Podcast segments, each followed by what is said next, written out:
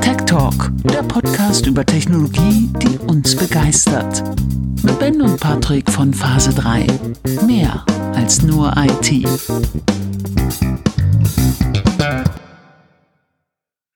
Hallo zusammen, willkommen zurück zu einem zweiten Sommerplausch, äh, wie ich ihn ja genannt habe. Last Minute noch schnell dafür entschieden, dem Kind einen Namen zu geben. Ähm, in der ersten Folge ähm, habe ich mit Andreas gesprochen und mich viel über, ich sag mal, fachfremde Themen ausgetauscht. Es ging irgendwie gar nicht so viel um Technik, erst am Ende und wir haben dann doch noch irgendwie fast zwei Stunden auf der Uhr gehabt, äh, um Technik hinten dran zu hängen. Heute habe ich einen Gast, der ich würde jetzt mal vorwegnehmen, gar nicht so viel anderes kann als, als Technik. Und das ist auch gut so. Es wird heute vielleicht für den einen oder anderen, der uns sonst hört, ein bisschen zu technisch. Ähm, aber ich hoffe, ihr freut euch auf und über ähm, Dennis, Dennis Schröder, der, äh, den ihr vielleicht von YouTube kennt, hoffe ich zumindest. Ansonsten werden wir natürlich wie immer alles verlinken. Ähm, äh, der einen YouTube-Channel hat mit dem Namen Rasp Raspberry Cloud, Raspberry Pi Cloud, Dennis? Ras Raspberry Pi Cloud. Raspberry genau. Pi Cloud. Ähm, wir, du hast mir gesagt, du hast in die vorherige Folge so ein bisschen reingehört. Ähm, es gab da ja eigentlich nur, es gab, gibt keine Regeln, aber es gab eigentlich nur eine Regel oder einen roten Faden. Wir reden ein bisschen über, wie kam es überhaupt zu deinem Podcast, beziehungsweise in deinem Fall äh, YouTube, zu deinem Projekt? Äh, wo steht es aktuell und dann halt, was, was kommt noch? Was, was sind die großen Ziele? Ich glaube, da werden wir uns relativ schnell in die geilsten Gespräche irgendwie vermatschen. Ähm, ich hoffe. Ja, pass auf, ich fange einfach Vielleicht erstmal ein bisschen zu dir als Person. Ah, ja, aber natürlich, vielleicht ein bisschen zu mir. Ja, Namen hast du ja schon erwähnt, kein Geheimnis, steht in jedem Impressum drin, ne, bei den 20 Webseiten, die man so stehen hat. Ähm, ja, Dennis, mein Name, ich bin 34 äh, Jahre jung. Ähm, ich glaube, kaum zu überhören, dass ich aus einem tiefen Ruhrpott komme. Heute so ein bisschen, ein bisschen down, noch eine Impfung abgekriegt. Ähm, aber ansonsten versuche ich auch immer wieder dieses Ruhrpottisch, was mir immer wieder äh, gesagt wird, oh, bei dir hört man da das Ruhrpottisch, aber so ziemlich raus, also dat, wat irgendwie. Ähm, und ja, ansonsten leidenschaftlicher ITler, sonst wird es auch den YouTube-Kanal nicht geben, sonst wird es wahrscheinlich auch die Kommunikation mit dem Benjamin oder hätte es die Kommunikation mit dem Benjamin nicht gegeben. Ich will jetzt erstmal gar nicht so weit ausholen, ganz normal gelernter Fachinformatiker für Systemintegration. Ähm, ja, alles andere ergibt sich jetzt automatisch und werdet herausfinden. genau. Ich würde sagen, wir, ähm, wir kommen direkt mal zur Sache, bevor wir gleich noch über andere Projekte und deine tausend Ideen ähm, äh, äh, sprechen, die du, ich, ich kann das sehr gut nachvollziehen, was ja. mir auch so geht. Ich äh, setze nur vielleicht nicht ganz so viel um. Aber ähm, ich finde es cool, dass du deine, deine Fühler in alle Richtungen ausstreckst. Aber wenn ich das, also wenn man dich so kennenlernt, ich meine, wo findet man dich? Überwiegend wahrscheinlich auf YouTube. Ähm, dann stellt man sich natürlich, das tue ich, äh, und dir jetzt erstmal die Frage, ähm, Raspberry Pi Cloud. War das ja. das erste Projekt, das da war, die erste Idee? Heißt der Channel deswegen so? Ja, theoretisch ist das richtig. Genau. Also erstmal grundsätzlich natürlich für der, der nicht weiß, was ein Raspberry Pi ist, jetzt bitte Google anschmeißen und mal eben schnell gucken, äh, Raspberry Pi eingeben. Man findet einen kleinen Minicomputer, den es mittlerweile in den verschiedensten Formen gibt und Grö also Größen, nicht die, ich glaube, der Formfaktor von dem normalen Raspberry Pi ist erstmal derselbe. Ungefähr gleich, ja. Genau, und ungefähr gleich. Es gibt mittlerweile kleinere, die sind dann nur noch so groß wie eine Streichholzschachtel, aber der normale ist halt so groß wie eine Zigarettenpackung in etwa. Einfach muss man sich vorstellen, wie so eine kleine Computerplatine. Genau. Und jetzt gehen wir mal, keine Ahnung, den gibt's jetzt seit acht, neun Jahren, den kleinen Raspberry Pi. Und ja, damals habe ich mir auch schon einen äh, zugelegt gehabt und für die, auch die aus dem Bereich nicht kommen, darauf lässt sich einfach ein kleines, schlankes Linux installieren und das verhält sich ganz normal wie jeder andere Computer auch. Da kommt man auch ganz schnell auf die wildesten Ideen, was man mit dem Kleinen machen kann. Super stromsparend. Das heißt, den kann ich auch ohne Probleme einfach mal äh, ein Jahr lang laufen lassen und der hat so viel verbraucht wie, wie wahrscheinlich die LED am Fernseher. Ja. Und ähm, ja, damit kann man einfach auf Linux-Basis, zunächst auf Linux-Basis, erstmal alles, alles, alles machen. Das heißt, der Kleine oder dann irgendwann die Kleinen haben mich natürlich immer weiter in meinem Leben verfolgt, weil man einfach mit den Teilen wirklich alles machen kann. Und ja, man hört es ja schon raus, irgendwie ist Linux, äh, passt irgendwie zum Systemadministrator irgendwie wie die Faust aufs Auge. Irgendwie ist das halt so, Benjamin. Ich denke mal, du wirst mir da zustimmen. Ne? Linux ist, ist, einfach. Ja, ja. Genau. wenn man sich damit erstmal angefreundet hat, dann äh, erkennt man, dass es anders gar nicht geht. Richtig, korrekt. Und manche Dienste lassen sich auch einfach viel einfacher darauf betreiben als auf irgendeinem Windows-Gerät, irgendeinem Windows-Server oder jetzt ein Windows 10, was auch immer. Ähm, und man, man, merkt ja schon, der kleine Raspberry Pi ist halt einfach echt, na, ich sag jetzt mal, schwach auf der Brust ist mittlerweile falsch gesagt, weil die, die jetzigen Raspberry Pi 4s, die haben schon mehrere Kerne und jetzt habe ich hier neben mir einen liegen mit 8 GB RAM, also da geht schon richtig was raus. Ganz gerne kann man das immer mal vergleichen mit so einer, mit der Power von einem gängigen Smartphone. Die Smartphones sind schon ein bisschen weiter von der, von der Performance her, haben auch meistens schon ein bisschen mehr RAM vielleicht, aber ziemlich vergleichbar mit der Performance her. Natürlich ohne Display ist ja nur eine Platine. Genau. Und jetzt zur Frage, die, wir, die du mir ungefähr vor vier Minuten gestellt ja, hast. Alles gut. Du, du kamst irgendwann auf die Idee, die Dinge in ein Rechenzentrum zu stellen und darauf Dienste zu hosten, weil dann quasi jeder einen, ich sag mal, dedizierten Server hat, auch wenn es halt ein Raspberry Pi ist. Ist das der Gedanke? Ja, fast, fast. Du bist, du bist ah, relativ okay. gut unterwegs. ähm, ich fange wieder ein halbes Jahr früher an. Die, die Containerisierungszeit, also Docker sozusagen, Kubernetes-Zeit, ähm, ist irgendwann geboren worden, so vor drei, vier Jahren in etwa. Und irgendwann ließ sich das Ganze auch auf einen kleinen Raspberry Pi portieren und Docker lief da wirklich tadellos. Und wenn man dann damit rumspielt und die Containerisierung so ein bisschen lieben lernt und schätzen lernt, stellt man relativ schnell fest, okay, das Ganze lässt sich auch in irgendeinem Art Cluster betreiben. Also in einem Art von Cluster, dass man halt eben zwei, drei, vier Stück sich dahinstellt. Dann gibt es mittlerweile ganz tolle Gehäuse auf Amazon oder eBay. Und dann kann man diese ganze Containerisierung einfach clustern. Ich in meinem Falle habe es damals getan, dann mit Docker Swarm. Gibt's heute auch noch. Genau. Und dann habe ich festgestellt, okay, cool. Eigentlich könnte man ja so einzelne Containern, nennen wir sie jetzt mal Kunden oder Leuten zur Verfügung stellen, wo drin sie halt eben dann ihren Service hosten. Ist ja jetzt erstmal egal, was es ist. Das ist die übergeordnete Idee. Und dann habe ich eine Plattform geschaffen, eine Web-Plattform, auch wieder runterprogrammiert von mir, wo man einzelne Containerdienste auf der sogenannten Raspberry Pi Cloud ähm, ja hosten kann, beziehungsweise auch mittels One-Click, Two-Click ausrollen kann, sich sogar zwei, drei Container ausrollen kann, die dann auch mittels zwei, drei Klicks wieder mittels Netzwerk verbinden kann und dann einfach den Dienst erstmal nutzen kann. Das ist erstmal der Grundgedanke hinter Raspberry Pi Cloud. Daher kommt der Name. Genau, und dann hast du dir gedacht, ich, ich bewerbe das auf YouTube. Oder also wie, wie ja, kommt man dann genau. auf die Idee, um so einen Service herum einen YouTube-Kanal zu bauen? Da gibt es zwei Ansätze für. Also erstmal ja, selbstverständlich, du hast recht, der Name kommt selbstverständlich aus dem Projekt. Ich glaube, die Domäne gibt es auch heute noch irgendwie apicloud.de. Ja, ich habe äh, gerade schon in die Shownotes aufgenommen. Die gibt es noch, da heißt es okay. jetzt aber, wir kommen dann nachher noch zu, äh, ja. dass, dass es die nicht mehr gibt, dass du jetzt ein Nachfolgeprojekt hast, genau, aber die gibt es noch. Genau, genau, okay. Dann weißt du schon wieder mehr als ich. Ich wusste jetzt nicht, dass die noch läuft. Genau. Ja, und dann habe ich irgendwann äh, kam zu dem Punkt, dass ich dann doch an zwei, drei technischen Dingern ähm, irgendwie Leuten was erklären musste. Das heißt also, ich habe mir gedacht, hm, am einfachsten ist das immer, wenn man irgendwas sieht. Ja, also schnell ein Video aufgenommen. Webcam kann heutzutage jeder, egal ob irgendwie aufgestellt äh, oder nicht aufgestellt oder irgendwie eine Kamera. Irgendwie kriegt man ein Videosignal an den PC und gleichzeitig kriegt man auch irgendwie den Bildschirm aufgenommen ja, gesagt, getan und das erste Video ist entstanden und ich glaube, das allererste Video auf meinem Kanal ist irgendwie so ein Video über das Thema MQTT, so ein, ne, so ein lightweightes Protokoll für, für IoT. Ähm, bin ich auch heute noch sehr von überzeugt von dem MQTT, aber anderes Thema. Auf jeden Fall ähm, habe ich dieses Video hochgeladen, war auch alles cool und ich glaube, dann stand das auch erstmal alles mit zwei, drei Videos stand das ganze Thema erstmal ein bisschen still. Dann sind weitere Features hinzugekommen und dann habe ich ein weiteres Video gemacht, wie, wie erstelle ich einen, ähm, einen SSH Secure Key, um mich dann passwortless auf so einen, auf so einen Container dann einzuloggen und so weiter und so fort. Und schon waren es halt eben so fünf, sechs, sieben, zehn Videos auf dem Kanal. Richtig. Das erstmal bis zu diesem Punkt, um die Raspberry Pi Cloud oder woher der Name kommt, äh, herzuleiten. Ja. Fragen bis dahin, Benjamin. Nee, ich, also nee, nee das, das war jetzt einfach nur so der Gedanke, weil ähm, wenn man halt auf die, die RPI-Cloud.de geht und sieht, das Projekt gibt es nicht, stellt man sich natürlich, also ich zumindest unweigerlich natürlich die Frage, warum heißt der YouTube-Channel dann so? Ähm, lass mich raten, man kann die im Nachhinein nicht mehr umbenennen. Doch, du kannst den Namen mittlerweile ohne Probleme sogar umbenennen, aber ganz ehrlich, ich fand, ich finde die, Kom die Kombination zum Thema IT und mit den Videothemen, die ich mache, gar nicht so schlecht. Erstens, der Raspberry Pi ist und bleibt einfach somit einer der besten äh, Mini-PCs, sage ich jetzt mal, oder Einplatinencomputer, die es halt eben so auf dem Markt gibt oder die halt eben erhältlich ist. Gleichzeitig ist das auch der, der größte Markt. Ne? Wenn du googelst, findest du einfach zu dem Ding einfach am meisten.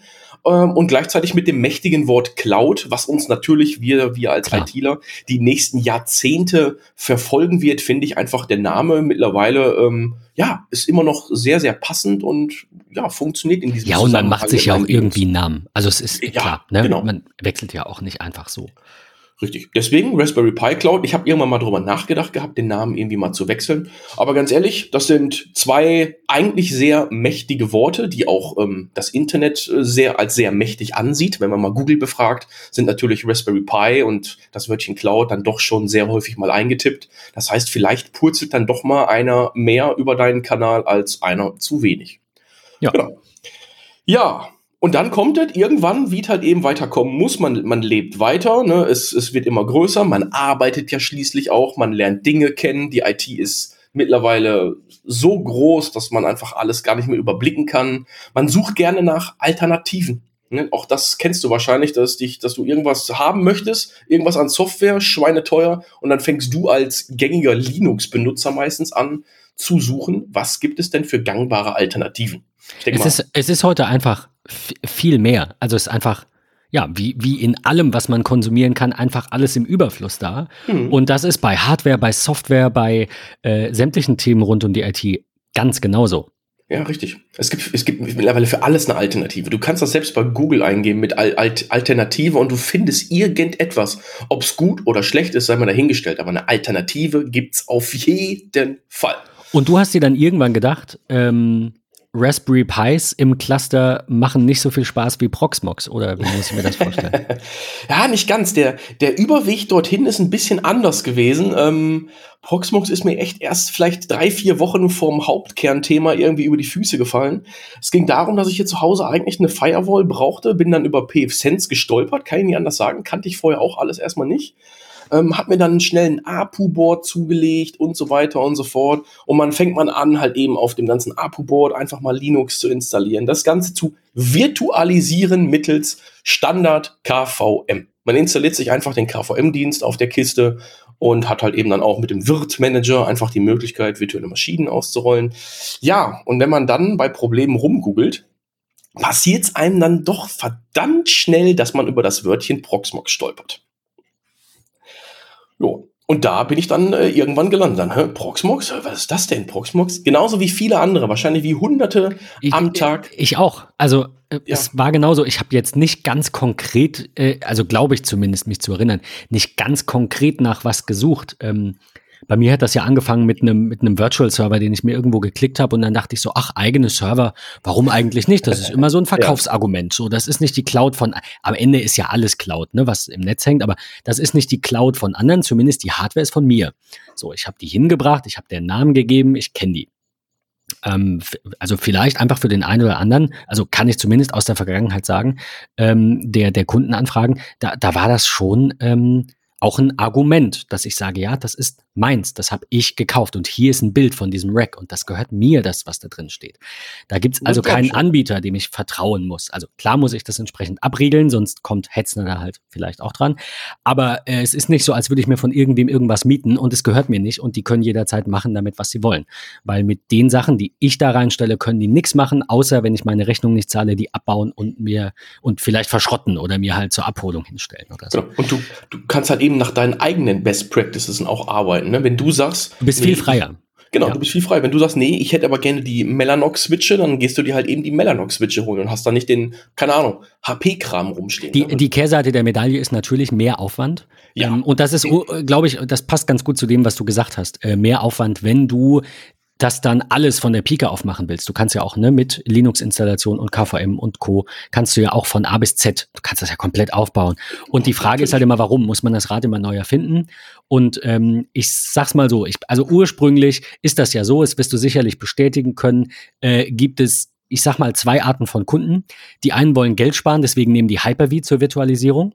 Ähm, die anderen sind Windows gegenüber und seinen zahlreichen Schwachstellen und seinen rund um die Uhr Updates, was mittlerweile ein bisschen anders ist, aber äh, sind Windows gegenüber ein bisschen abgeneigter und greifen dann halt zu, zu E6i oder vSphere, wie es ja jetzt heißt, von VMware. Und ähm, in der, ich sag mal, geschäftlichen IT-Welt habe ich bisher noch nichts anderes gesehen. Ich sehe bei Kunden entweder einen Hyper-V, gerade erst einen Kunden übernommen von einem halben Jahr, Der hatte auch einen Server mit einem Hyper-V. Ähm, diverse Kunden, die ich eingerichtet habe, haben einen E6i und äh, ja, so dümpelt das halt irgendwie vor sich hin. Und hm. das wären die beiden Alternativen gewesen, wenn man virtualisieren will. Ähm, und irgendwie, ich frage mich nicht wie, irgendwie kam ich auf Proxmox. Ich glaube, irgendwer hat mir das mal erzählt oder du schnappst es irgendwo auf, dann guckst du dir drei Videos an und dann denkst du dir so, das sieht nach einer gangbaren Alternative aus. Und es ist Absolut. unterm Strich vielleicht, je nach Konstellation, äh, günstiger und es ist Open Source, was ich generell befürworte bei allem. Ja. Sehe ich genauso. Ja, ab, du hast absolut recht. Also un genau. ungefähr sowas, glaube ich, bei mir. Ja, das ist aber denn, ich glaube, ich würde sagen, so mit einer der Wege, die man halt eben so hat. Ne? Man fängt an, man hat irgendein Problem, was man lösen muss, was man irgendwie angehen muss und schon stolperst du halt eben einfach mal über so ein Produkt drüber. Weil einfach das Marketing von denen ja auch einfach nicht so stark ist wie von den Großen. Aber kurz zurückgespult, ja, ich komme ja auch eher aus dem ähm, Großkundenbereich, alles mit in Richtung Enterprise. Da kann ich dir weit versprechen, dafür lege ich meine Hand ins Feuer, also im wirklich im absoluten Großkundenbereich, über 90 Prozent sind halt eben mit VMware unterwegs. Ja. Und irgendwann, irgendwie siehst du dann natürlich auch ein paar Zahlen, du siehst, was das Ganze kostet, äh, du siehst, was das Ganze an Wartung kostet und so weiter und so fort. Kommen neue Produkte raus, dann brauchst du dafür wieder eine Lizenz und, und, und, und, und.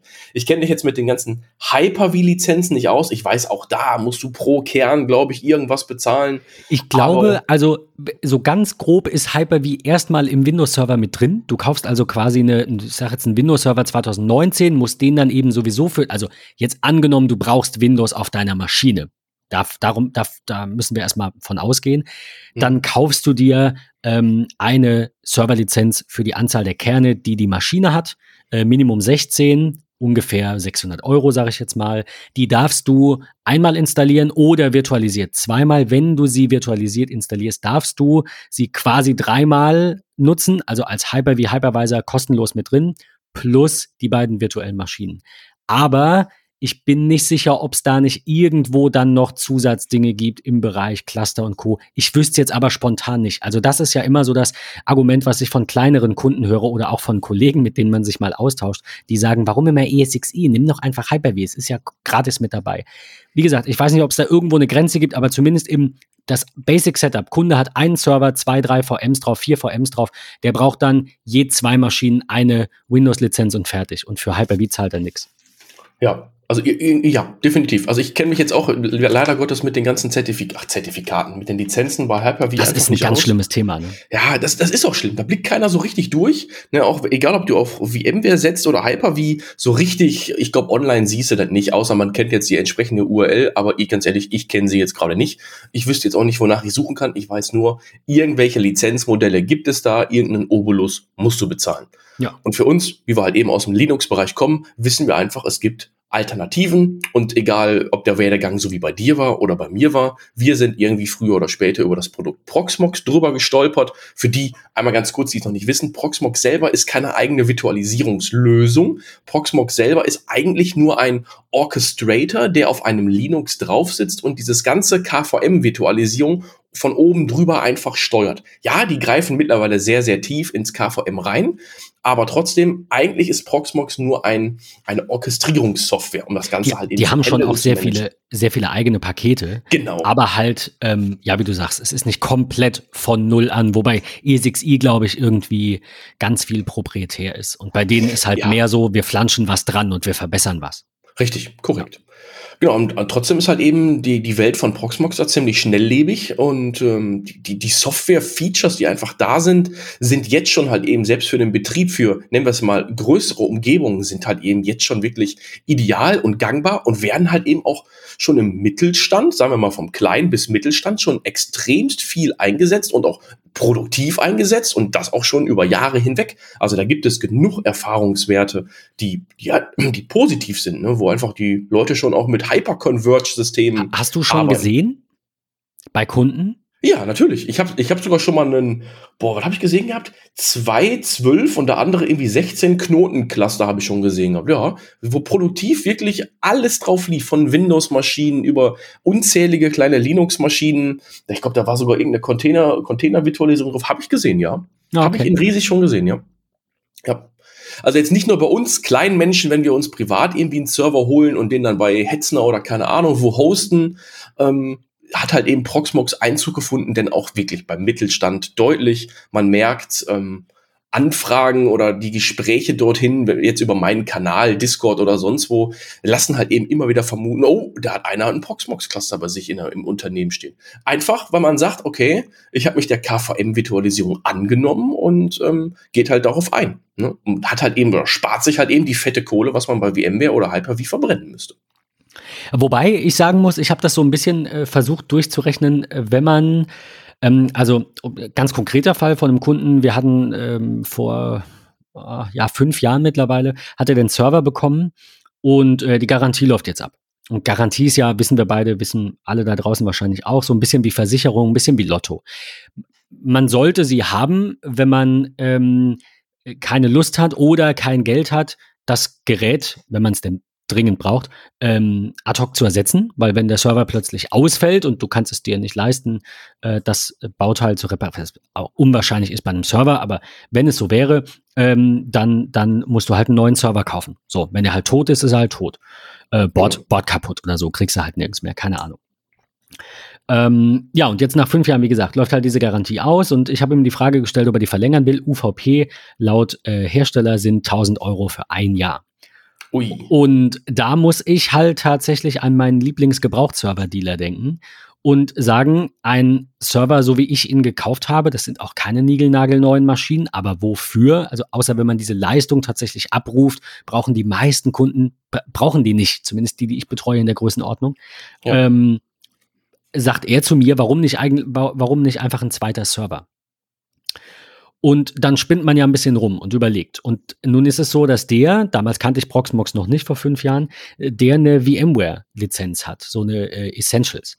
Und mit der Essentials kannst du, ich glaube, wie gesagt, Lizenzen nervig, ich glaube, drei Maschinen mit maximal jeweils zwei CPUs äh, betreiben. So.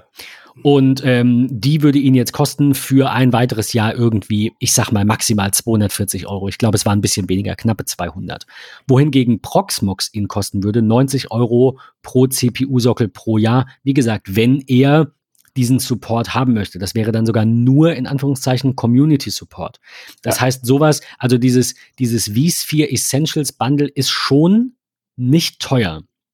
Wenn wir dann natürlich schauen, welchen Funktionsumfang kriegen wir da und welchen kriegen wir nicht. Beispielsweise, auch da hoffe ich, liege ich richtig, in dem Essentials ist nicht vMotion drin. Das heißt, wenn man einen Cluster hat, kann man trotzdem nicht live migrieren. Das heißt, wenn einer der Server ausfällt, passiert halt erstmal nichts. So. Schlecht. Du hast halt einfach zwei Server und kannst, wenn du willst, die Maschine ausschalten und die dann woanders hin verschieben und die dann wieder anschalten. Ähm, das ist halt bei Proxmox mit drin, äh, zumindest keine Ahnung, seit einem Jahr, anderthalb, können die das Ach, alles? Ich glaube schon, glaub schon ein bisschen länger. Die, die ganze Clusterisierung mit Live Migration. Die, die, Live Migration kam aber, glaub, irgendwas war, was erst später dazu kam. Ich glaube, es war die Live Migration, dass die erst in der 6.0 kam. Also so, das, ja, ja. lass es anderthalb Jahre sein oder zwei. Aber ähm, wenn wir vom heutigen Funktionsumfang reden, ist natürlich Proxmox dann in der Basic Subscription mit drei Support-Tickets im Jahr äh, bei 280 Euro pro Sockel, ähm, quasi mal vier, natürlich teurer als so eine Essentials, kann aber halt auch mehr. So. Ich wollte gerade sagen, da das, ist der Das ist halt immer so die Überlegung. Ne? Also wenn ich jetzt sage, ich habe einen Kunden mit einem Server, kein Cluster und der hätte gern zumindest die, die, er muss ja auch gar nichts nehmen, gar keine Subscription kaufen. Aber er hätte gerne zumindest die Enterprise Repositories, ne, die man dann eben kriegt, damit er weiß, da läuft auf jeden Fall alles rund, die sind besser getestet, die sind äh, zur Not habe ich Community Support und da hilft mir auch schnell jemand, also innerhalb von ein, zwei Tagen. Ähm, dann kostet das 90 Euro pro, pro Sockel. So, genau, das ist das auf geht. jeden Fall günstiger als, als ESXi. Oh. Wenn du aber sagst, ich brauche, keine Ahnung, einen Cluster, aber der muss nicht live migrieren, kann es sein, dass das unterm Strich günstiger kommt. Vielleicht. Aber, aber ja also, das ist vielleicht auch wieder so ein Ausnahmefall.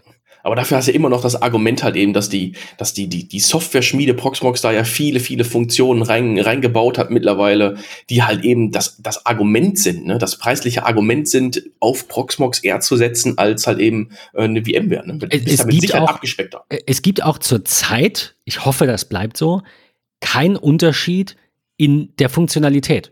Und das ist ja das, was du sagtest, was die Lizenzen angeht, was so nervig ist. Ich finde das jetzt nicht schlimm, wenn du sagst, hier gibt's eine Basic-Lizenz oder Community, da hast du halt, kannst du ein Forum schreiben, bei der Basic rufst du an oder schreibst E-Mails und bei der Standard beispielsweise rufst du an. Dann ist das Richtig. für mich leicht verständlich. Aber wenn dann jemand sagt, ja, für V-Motion brauchen sie aber davon noch drei Lizenzen und dann, ne, so, so du musst nur den Nippel durch die Lasche ziehen. Das macht's ja kompliziert, dann zu sagen, welches Modell und welches Bundle und wie packe ich das so zusammen, dass ich dem Kunden am meisten spare, dass er das beste Lizenzpaket bekommt. Das ist ja das, was keinen Spaß macht. Ähm, und ich hoffe, Proxmox behält das bei, weil die haben halt wirklich ähm, ja, komplett Open Source als Open Source Repository mit etwas weniger intensiv getesteten Paketen, muss man sagen. Ich hatte ja, da einmal einen Fall, da schmierten mir die Server in einem Zeitraum von einer Woche immer wieder ab. Äh, das wäre mir im Enterprise Repository wahrscheinlich, wenn ich es richtig mich erinnere, nicht passiert. Äh, mittlerweile habe ich die, die Community-Lizenz und zahle halt jetzt pro Server 180 Euro im Jahr ähm, und gebe damit halt auch ein bisschen was zurück. Ich verdiene damit ja auch Geld. So ist was genau. anderes als im Homelab, aber wenn der da im Homelab mal nicht läuft, bei euch zu Hause, dann ist das halt auch, sag ich mal, egal. Richtig. So. Genau, und mit der, mit der, mit der Proxmox Subscription hast du halt eben den Vorteil, du kommst ins, ins Enterprise äh, Repository rein. Ähm, du hast halt eben so den gewissen Support, je nachdem, auf was für ein Modell du dich halt eben, e, eben einigst, aber trotzdem, wir reden hier immer noch von Dimensionen, die auch für das kleine Unternehmen einfach mal überschaubar sind. Und dann halt eben mit dem, mit dem dicken Big Bang, du hast dann doch auf jeden Fall die, Fun die dicke Funktionalität von einer vernünftigen Virtualisierung. Und ganz ehrlich, Ne, Proxmox ist da ja eigentlich, ich habe es eben schon mal erwähnt, nur der Orchestrierer und macht sich halt eben dem zu nutzen, was aus dem ganzen Linux-Kernel, aus dem Linux-Bereich halt rauskommt mittels KVM. Also da läuft immer noch ganz normal äh, das, der Prozess KVM. Ich glaube mittlerweile mit der neuesten Version heißt ist das glaube ich KVM 7.0.11 oder irgendwie sowas. Und das wird halt eben andauernd immer weiter mit geupdatet. Und wenn dann neue Features reinfließen, wird halt eben früher oder später Proxmox als Oberfläche, ich nenne es jetzt mal als WebGUI, irgendwie diese Funktion, wenn sie denn dann sinnvoll ist und halt eben ins ganze Konstrukt reinpasst, irgendwie da rein lassen, sodass wir auch unseren Mehrwert davon haben. Also das ist durchaus ein gängiges Produkt, ähm, was glaube ich ähm, mehr wächst als halt eben schrumpft. Und ich glaube, der die Wachstumsrate ist ist glaube ich enorm, weil wirklich mittlerweile die Funktionalität und die Stabilität ist einfach wirklich super super super gut. Hm, also muss genau. ich bestätigen, ich nutze es ja jetzt irgendwie seit zwei Jahren oder so. Ähm, mittlerweile auf drei Servern im Cluster und es läuft. Also, wie gesagt, ja. ich klammer mal dieses, diesen einen Fauxpas aus. Äh, da gab es einen Bug in einer Version. Ich bin nun auch eher Marke Early Adopter, Sicherheitslücken schnell schließen. Ähm, ja, war nicht absehbar, hat sich gehäuft, war nicht bei jedem so, lag, glaube ich, an einer gewissen ich weiß es nicht, an irgendeinem gewissen Paket, gewisse Installationsart, ich weiß es nicht mehr, ist auch egal. Ja. Ähm, hättest du im Enterprise Repository nicht gehabt, also geschäftlich genutzt, ein bisschen Geld reingeworfen, seitdem null Probleme gehabt und wenn, kann ich da immer noch im Forum nachfragen und vielleicht äh, warte ich mittlerweile auch ein kleines bisschen länger, zumindest genau. was so, solche Updates dann. Das Thema hatten wir jetzt gerade eben erst gehabt, vielleicht ziemlich aktuelles Thema. Ähm, Debian 11 Bullseye steht ja quasi in den, in den Startlöchern, Stand heute, wir sind jetzt hier Ende Juli. Ähm, ist Debian 11 Bullseye zwar schon, nennen wir es mal, verfügbar, aber offiziell noch nicht released. Und da drin verbirgt sich dann auch ein neuer Kernel. Ich glaube, aktuell ist es, glaube ich, 5.11. Und beim, am Release-Tag soll es dann nachher der, der Kernel 5.13 sein. Ähm, wie auch immer, Proxmox ist halt eben hingegangen und hat korreliert scheinbar mit den Versionsnummern mit denen von der, von der, von dem Debian irgendwie oder von dem Kernel, nee, von der KVM-Version. Egal, ich weiß es nicht ganz. Auf jeden Fall kam jetzt Proxmox 7.0 raus. Das Komische dabei war, aus, wie gesagt, aus Sicht von mir, es gab eine Beta, es gab eine öffentliche Beta ähm, und die lief irgendwie gefühlt, ich weiß nicht, irgendwie fünf, sechs Tage und auf einmal hieß es Release. Und, da, und ich habe hier gesagt, hab gesagt, das kann doch nicht wahr sein. Die haben jetzt hier eine Beta rausgehauen, was erstmal eine Beta ist, damit die breite Masse das Ganze einfach mal überhaupt testen kann. Viele sind da ja zu bereit in so einer ganzen Community-Modell. Und dann hieß es wirklich vier, fünf Tage später auf einmal, bam, Release. Die offizielle Version 7.0 ist da haben auch schon sehr ähm, schnell. Das, also genau, das ging verdammt schnell. Das ging verdammt schnell. Haben natürlich Upgrade Guides zur Verfügung gestellt gehabt und ich war natürlich äh, mit meinem YouTube-Kanal, kommen wir gleich wieder zurück irgendwann, ähm, relativ zügig, habe das Ganze vorgestellt und hatte dann auch zu diesem Zeitpunkt ähm, in, den, in den Videos gesagt, bitte Freunde mit euren Productive-Maschinen haltet gerade erstmal die Füße still. Denn alleine schon der Upgrade Guide war der Upgrade Guide an sich selber ist einfach. Da standen aber auch schon ein paar Knowledge-Themen drin, die schon bekannt waren, was passieren kann. MAC-Adressen könnten sich ändern und tralala. Ihr kennt's. An manchen Stellen ist das vielleicht nicht ganz so lustig, wenn sich eine MAC-Adresse ändert. Egal. Auf jeden Fall war erstmal der Standpunkt, äh, das ging aber jetzt irgendwie verdammt schnell. Da müssen sie sich aber schon sicher sein. Und schon, wenn man ein bisschen im Forum gelesen hat, einige sind auf die Nase gefallen. Natürlich, wir updaten das komplette Betriebssystem unten drunter von Debian 10 Buster auf Debian 11 Bullseye. Natürlich ist da etwas auf die Nase gefallen. Trotzdem war es trotzdem relativ ruhig oder ziemlich ruhig, was ich gedacht hätte, es wäre nicht der Fall. Mittlerweile ist dieser Upgrade Guide sogar schon deutlich erweitert worden. Da stehen jetzt fünf, sechs Sachen mehr drin, was passieren kann, worauf man noch achten sollte. Das heißt also, jetzt sind wir, glaube ich, mittlerweile drei, vier Wochen weg von dem Release von 7.0. Mittlerweile gibt es 7.0-11 oder sowas. So langsam kann man jetzt sagen, okay, wer unbedingt will, wer unbedingt halt eben die, die, die, die Updates von 7.0 haben will, kann das halt eben in Erwägung ziehen. Trotzdem aus meiner technischen Brille würde ich Stand heute sagen, wenn man die Möglichkeiten hat und eh schon geupdatet hat, geupdatet hat, geupdatet hat, wenn man die Möglichkeiten hat, setzt lieber, wir reden jetzt gerade über eine große Umgebung wieder, ne, setzt lieber einmal frisch 7.0 auf und migriert halt eben die Maschinen dort rüber. Ein Upgrade das stand auch im, im, Guide drin tatsächlich. Ja. Ich weiß, ich weiß. Ja. Nee, ich, also ich muss sagen, ich habe, äh, ich muss kurz lügen.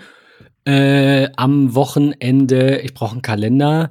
Wochenende 17., 18. müsste das gewesen sein, wenn ich mich nicht irre. Samstag, den 17. Äh, habe ich aktualisiert. Ja. Äh, lief einwandfrei. Also ich, äh, ich hatte das gesehen in deinem Video, dass du sagst, ja, äh, ähm, es auch erwähnt hast, dass du sagst, ja, sonst installiert lieber neu.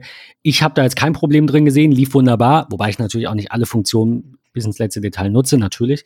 Ähm, aber ich hatte ein Problem, das jetzt zumindest im Forum besprochen wird, dass wenn man irgendwie ähm, WLANs aktiv hat, die habe ich nicht genutzt, aber war aktiviert auf äh, zwei Servern, die haben dann keine, keine Verbindung mehr gehabt. Was aber nicht schlimm ist, weil ich komme natürlich per, per iDrag, in dem Fall sind Dell-Server, per iDrag drauf, konnte das alles beheben. Es überhaupt, also war mir sowieso von vornherein klar.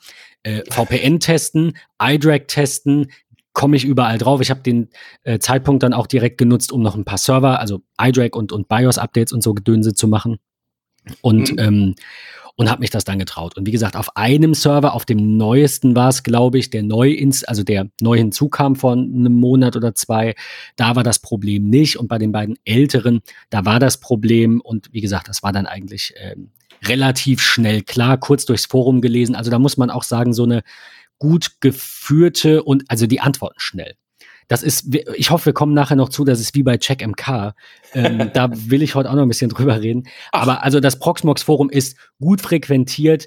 Ähm, die deutschen Foren natürlich immer ein bisschen weniger als die englischen, aber ich meine, wie das bei uns so ist in der Branche, wir, ich, ich sag mal, ich schreibe manche Dinge lieber auf Deutsch, weil sie sehr komplex sind und ich sie dann auch schneller erklärt bekomme. Aber ich verstehe äh, Englisch sehr gut und habe da gar kein Problem mit, die Anleitung dann auch durchzulesen. Du auch. Von daher, ähm, ja, kam ich da schnell auf die, auf das Rätsels Lösung. Ich klar, keine Ahnung. Halbe Stunde ja. gesucht, Fehler gefunden, okay, Thema erledigt, Haken dran.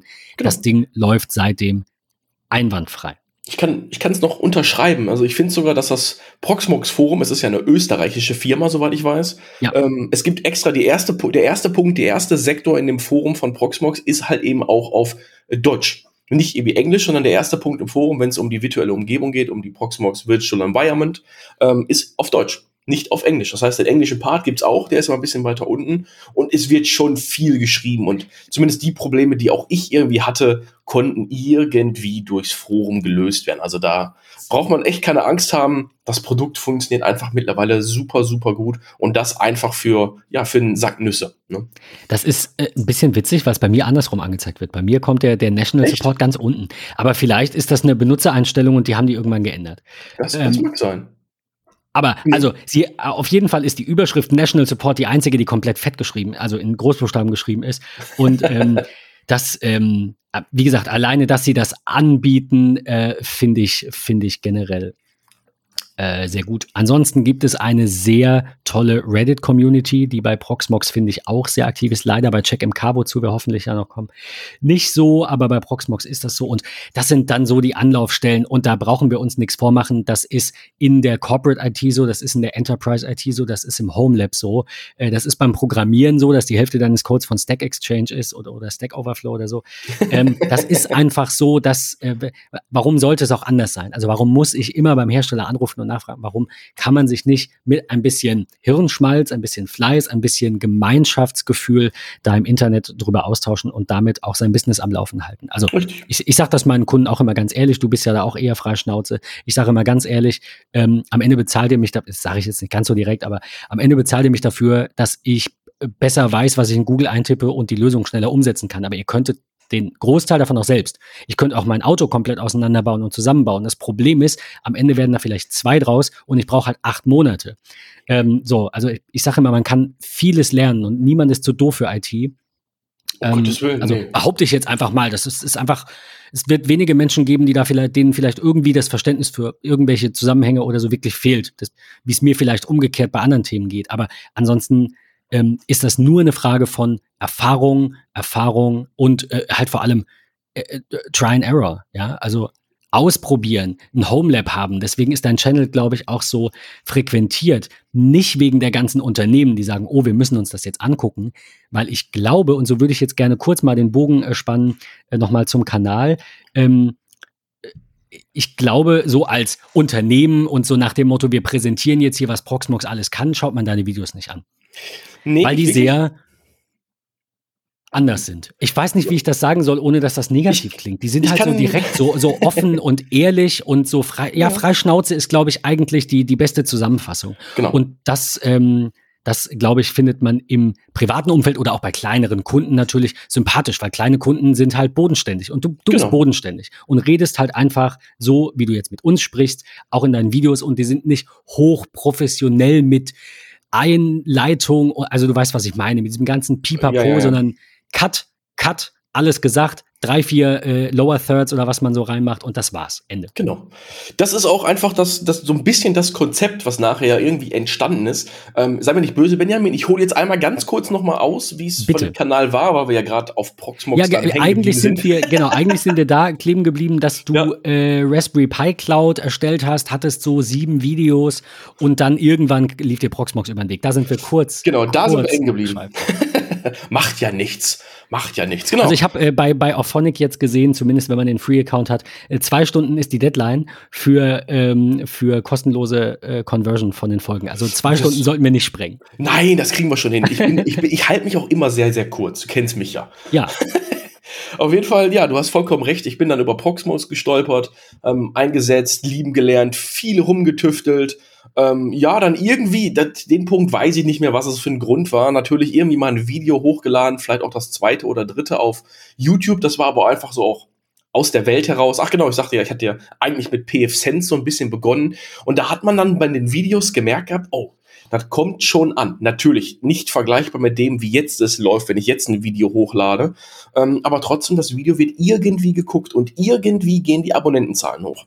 Und dann sind wir mal wieder ähm, realistisch, so wie es ist man weiß es einfach, früher oder später kann man halt eben auf YouTube Werbung schalten und das Ganze monetarisieren. Und dabei sich halt eben das, äh, das Frühstück bei McDonalds irgendwie verdienen. Genau. Und da hat man halt eben gewisse Hürden, die man irgendwie erstmal schaffen muss. Das machen die ja schließlich nicht umsonst. Und ich glaube, die Hürde lautet, wenn sie noch so ist, du brauchst 1000 Abonnenten und irgendwie insgesamt 4, 4000 Stunden Viewtime. Die 4000 Stunden Viewtime ist nicht das Problem. Das geht eigentlich relativ zügig, wenn du ein paar, Video, paar Videos hochgeladen hast. Die ersten 1000 Abonnenten, die sind halt eben einfach schwierig. Ja, aber mit meinem, nennen wir mal Kickstarter ähm, namens Proxmox auf dem Kanal, ähm, wurde halt eben relativ viel äh, das Thema geguckt und du entwickelst dich natürlich weiter, du betreibst irgendwas auf den Proxmox virtuellen Maschinen und so kommst du von Hölzkes auf Stöckskes und schaffst halt eben immer mehr Anleitungen rund um das Thema und du weiterst das Thema ja auch irgendwie aus. Denn auch ich habe ja irgendwo meinen Schwerpunkt und mein Schwerpunkt ist ja irgendwie Infrastruktur und Datacenter.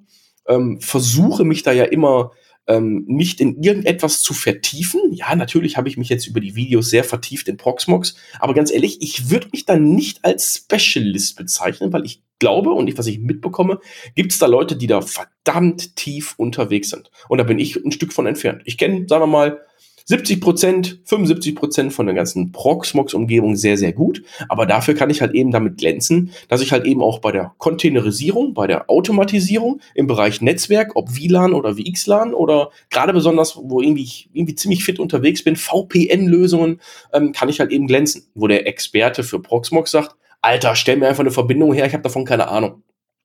Du bist das auch im, so im, im Job mehr so der Generalist? Ich versuche ich versuch das zu machen. Das ist natürlich immer abhängig von auch Kundenanfragen. Ne? Das ist, ich kann es mir nicht immer aussuchen. Ich versuche es aber in die Richtung hinzuleiten. Man kann sich schon so ein bisschen aussuchen, was ich halt eben gerne mache, in welche Richtung das Ganze geht. Ich versuche es halt eben generalistisch zu halten, je nach Kundenanforderungen. Ne? Oder halt eben entsprechende Kundenanforderungen abzulehnen oder eben auch zuzusagen. Also ne? du, du hättest jetzt keine Lust, dich in, in eine Richtung zu entwickeln, wo du in einer Sache, weil ich kann das sehr gut nachvollziehen, weil mir geht's auch so. Ich will kein Spezialist für irgendwas sein, sondern ich will die Zusammenhänge verstehen. Und Spezialisten ja. haben oftmals äh, nicht immer, aber oftmals das Problem, dass sie die Basics irgendwann verlernen quasi oder die Zusammenhänge einfach Richtig. nicht mehr sehen, weil sie so tief in der Materie drin sind. Und das finde ich schade, zumal mein, mein ganz persönlicher Fokus, zumindest auch auf absehbare Zeit, auch kleine Kunden solo zwei, drei Arbeitsplätze äh, beinhalten wird und die das halt einfach nicht brauchen können, wenn ich da sitze äh, und quasi ähm, über Exchange oder SharePoint oder Proxmox referieren kann bis spät in die Nacht, aber halt nicht weiß, äh, was eine gute Art ist, einen Windows-Client zu sichern oder einen ja. Mac zu benutzen.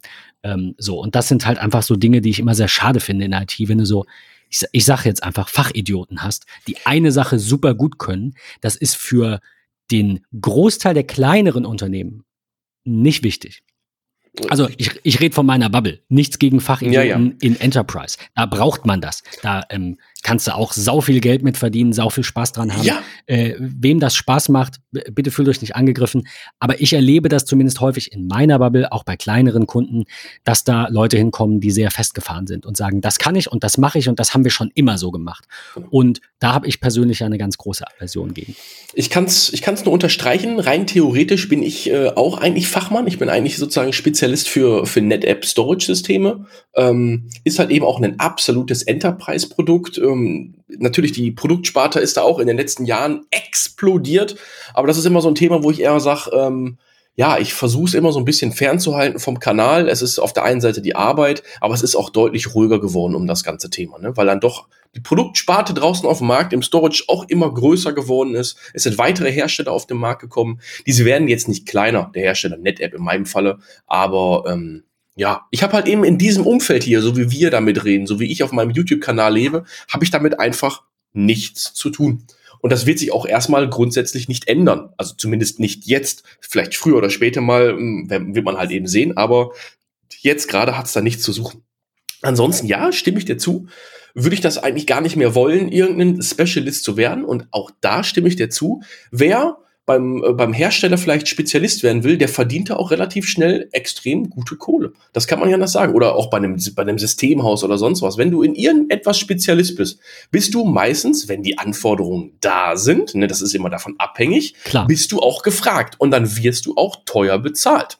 Ne, das ist, das ist nicht Schlimmes. Aber du musst dich halt äh, damit abfinden, dass du halt eben in einem Produkt dich halt eben extremst gut auskennst. Und wenn dann dein Ansprechpartner um die Ecke kommt und der sagt halt eben, ja, dann, aber ich habe da ja auch noch gesehen gehabt, wir müssen hier an dem Netz Netzwerk noch was machen und du hast schon das Wort Netzwerk nicht mehr verstanden, dann fehlt mir immer so meine, meine Unverständlichkeit, weil das erlebe ich ganz, ganz häufig. Die haben dann keine Ahnung. Die kennen dann nur das gelbe Fritzbox-Kabel und dann hört's auf. Mir fällt tatsächlich noch ein Argument für die Spezialisierung ein, die den das private Umfeld betrifft. Vielleicht, vielleicht stellst du es dir auch gerade schon vor. Ja. Aber wenn du, keine Ahnung, äh, SQL Spezialist bist oder Exchange-Spezialist und jemand fragt dich, kannst du dir mal bitte eben nein, ich, das kann ich nicht, ich kann nur das, dann kannst du ruhigen Gewissens einfach ablehnen und sagen, ich kann das alles nicht, ich bin halt ein genau. Spezi.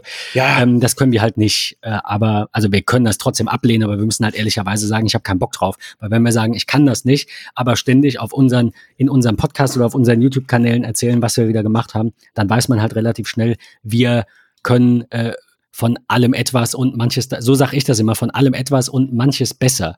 Ähm, also ich würde jetzt auch nicht sagen, dass ich ein, ein, Profi in Proxmox oder in CheckMK oder sonst was bin, aber das alles so zusammenzubauen, dass das für die Kundengröße, äh, die ich betreue, passt, ähm, das, das macht auch Spaß und das, äh, ja, keine Ahnung, da spricht man halt noch mit Menschen und nicht mit Abteilungen, so quasi. Also das, ich, ich mag das. Ich, wie gesagt, ich will das Enterprise-Umfeld gar nicht mal schlecht reden. Ich glaube, ich persönlich würde mich da nicht zu Hause fühlen, ähm, aber das ist auch in Ordnung, wenn man das tut. Ähm, von daher glaube ich, jeder Topf hat einen Deckel oder mehrere und ähm, ich denke, dass ähm, die Kundenbeziehungen, die ich so pflege, ganz gut passen.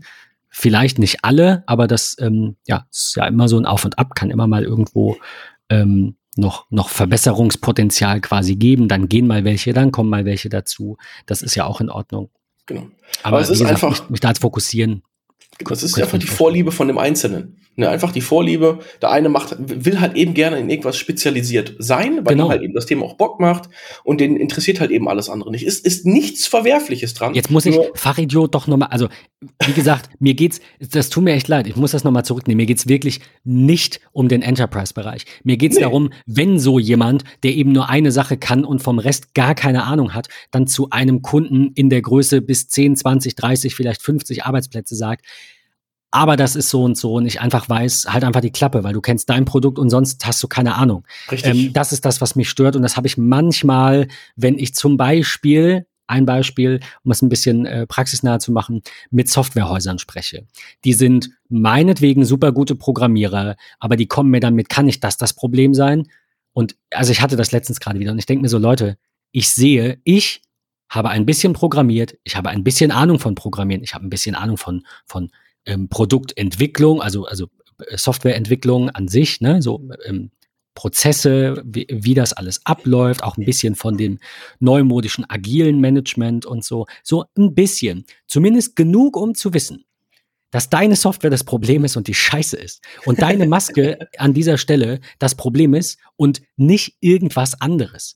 Äh, das, das ist dann so ein bisschen, äh, ein bisschen schwierig, finde ich. Ja, ich, ich stimme dir zu diese, diese Situationen gibt es einfach. Und ähm, der Generalist, nennen wir es mal so rum, kann damit vielleicht handeln, kann damit vielleicht umgehen, findet vielleicht sogar ein, findet, findet vielleicht sogar eine Lösung oder kann vielleicht denjenigen, der diese Lösung herbeiführt, vielleicht so weit hingehend unterstützen, dass diese vielleicht zackig und zügig irgendwie, ja, ich will jetzt nicht sagen auf dem Markt ist, aber halt eben implementiert wird, so dass du mit deinem Problem irgendwie weiterkommst. Aber wir ja. sind schon wieder abgeschweift. Oder abgeschwiffen? Abgeschweift? Ich weiß, ich weiß es nicht. Äh, was, ich, was ich weiß ist, genau, wir waren, also die konkrete Frage ist, äh, du hattest mit Proxmox, du hast gemerkt, Proxmox ist ein Zugpferd und ich finde es auch gar nicht schlecht, dass man sich da dranhängt. Ähm, ich, wir hatten es im Vorgespräch, als wir die Folge über die AirTags veröffentlicht haben, ungefähr drei Tage nachdem die rauskamen, ist die einfach eingeschlagen, weil das einfach ein, ein Ding ist, das interessiert in dem Moment die Menschen. Richtig. Und ich finde nichts schöner, als wenn du ein Video über was bringst, was gerade alle interessiert und du hast sichtlich auch noch Spaß dabei dabei, dann ist das ja nicht verwerflich. Du machst es ja nicht für die Kohle oder für den Fame, sondern du sagst, ah ja, Proxmox, gucke ich mir mal an. Ach ja, finde ich geil. Genau. Ja, dann mache ich halt 20 Videos drüber. Und ähm, so, finde ich schlimm. Und dann kamst du von Proxmox selbst quasi auf alle möglichen Dienste, die man mit Proxmox, also eigentlich alles. Äh, du kannst immer wieder den Bogen zu Proxmox spannen, immer wieder auch die Proxmox-Videos be bewerben, also nicht monetär, sondern ne, einfach sagen, übrigens, falls du auch Bock auf Proxmox hast, klick mal hier. Mhm. Äh, und kannst über sehr viele Dinge sprechen, die man darauf hosten kann, weil die Möglichkeiten nahezu endlos sind. Korrekt. Und ich möchte das Ganze damit jetzt auch einfach abrunden, ne, mit dem Kanal, damit wir das Thema irgendwann hinter uns haben. Du hast recht, ich kann immer wieder den Bogen spannen, weil ich halt eben in der, in der Virtualisierung unterwegs bin. Ich muss immer wieder irgendwelche Maschinen äh, ausrollen oder sonst was und dann kannst du immer den Bezug in Richtung Proxmox finden. Das ist keine Frage. Dass meine Proxmox-Videos ganz am Anfang vom Kanal stehen, jetzt auch schon teilweise ein Dreivierteljahr, Jahr alt sind, ist halt eben dahin hingestellt. Aber die zu erneuern macht wahrscheinlich erst Sinn in, in einem Jahr irgendwann, wenn das Produkt dann doch weiter gereift ist, dann kann man darüber nachdenken, nochmal eine komplett neue, neue Reihe darüber zu machen. Aber um das Ganze jetzt halt eben weiterzumachen, ja, natürlich, dann war irgendwann angesagt, ganz ehrlich, da verdienen ganz viele Leute irgendwie ein bisschen Taschengeld mit dem Ganzen mit. Also war mein Ziel, ich brauche 1000 Abonnenten. Also wurden die Videos weitergezogen und ähm, ich habe dann auch irgendwann selber diese Monetarisierung eingeschaltet. Gründe dazu kommen dann auch gleich. Ähm, und habe halt gesehen, der Wachstum geht halt eben so weiter. Und ich habe halt, viele sagen immer, wenn ich mit denen rede, ich habe ein sehr gesundes Wachstum. Ich habe jetzt hier nicht irgendwelche Ausreich Ausreißer-Videos drin, die halt eben auf einmal zack 1000 Abonnenten oder sowas bringen, sondern ich habe halt eben so ein kontinuierlich, kontinuierliches Wachstum ähm, von, von vor ein paar Monaten noch so 20 bis 30 am Tag. Jetzt tagesaktuell waren es mal so 40 bis 50 am Tag. Natürlich gibt es mal einen Tag, wenn da irgendein besonderes Video ist, wo wir 100 sind. Dann gibt es aber auch mal Tage, wo einfach nur 8 sind. Ne, das ergibt einfach nachher eine, eine ziemlich geradlinige Kurve. Ja, also das Wachstum ist halt da und dann machst du halt eben immer weiter. Die Themen sind, alle Themen, die ich da mache, die sind null durch irgendetwas erzwungen, sondern das sind alles irgendwie Themen, wo ich gesagt habe, ho, das muss ich mir angucken, das klingt irgendwie cool. Und meistens ist es dann doch schon irgendwas, was kostenlos ist oder ein Community Edition hinterhängt oder irgendwie Open Source ist. Es ist eigentlich nichts dabei, was sich der Mann, die Frau einfach zu Hause selber gar nicht leisten könnte oder selber nicht betreiben könnte. Es ist eigentlich immer was, wo irgendjemand, der sich mit der IT beschäftigt, irgendwie auch drankommt. Das irgendwie Deswegen auch nicht NetApp. Deswegen auch nicht, nicht NetApp, korrekt. Das, das, das interessiert keinen. Ne, das interessiert keine Sau. Und mein Feedback immer aus den Videos, so hast du es halt eben auch rausgebracht, ist halt ja ganz klar. Ich bring's halt irgendwie menschlich rüber. Ich bring's immer noch auf eine Art Fachidiot, aber auf eine Art ich habe halt keine Ahnung, weil ich gehe eigentlich sehr selten in die Tiefe und da merkt man es auch sofort, wenn ein Video in die Tiefe geht, weiß man schon, es wird deutlich weniger geklickt. Das soll auch gar nicht Ziel sein und eigentlich soll auch nicht Ziel sein, dass ich nur Produkte vorstelle. Ne, ich will es schon, wenn zeigen, wie installiert man es, wo ist der Mehrwert, was bringt mir das, äh, ist das vielleicht besser als das andere Alternativprodukt. Da gibt's da gibt's die verschiedensten Möglichkeiten und du weißt selber, der Markt ist extremst groß, was halt eben das Produktportfolio angeht.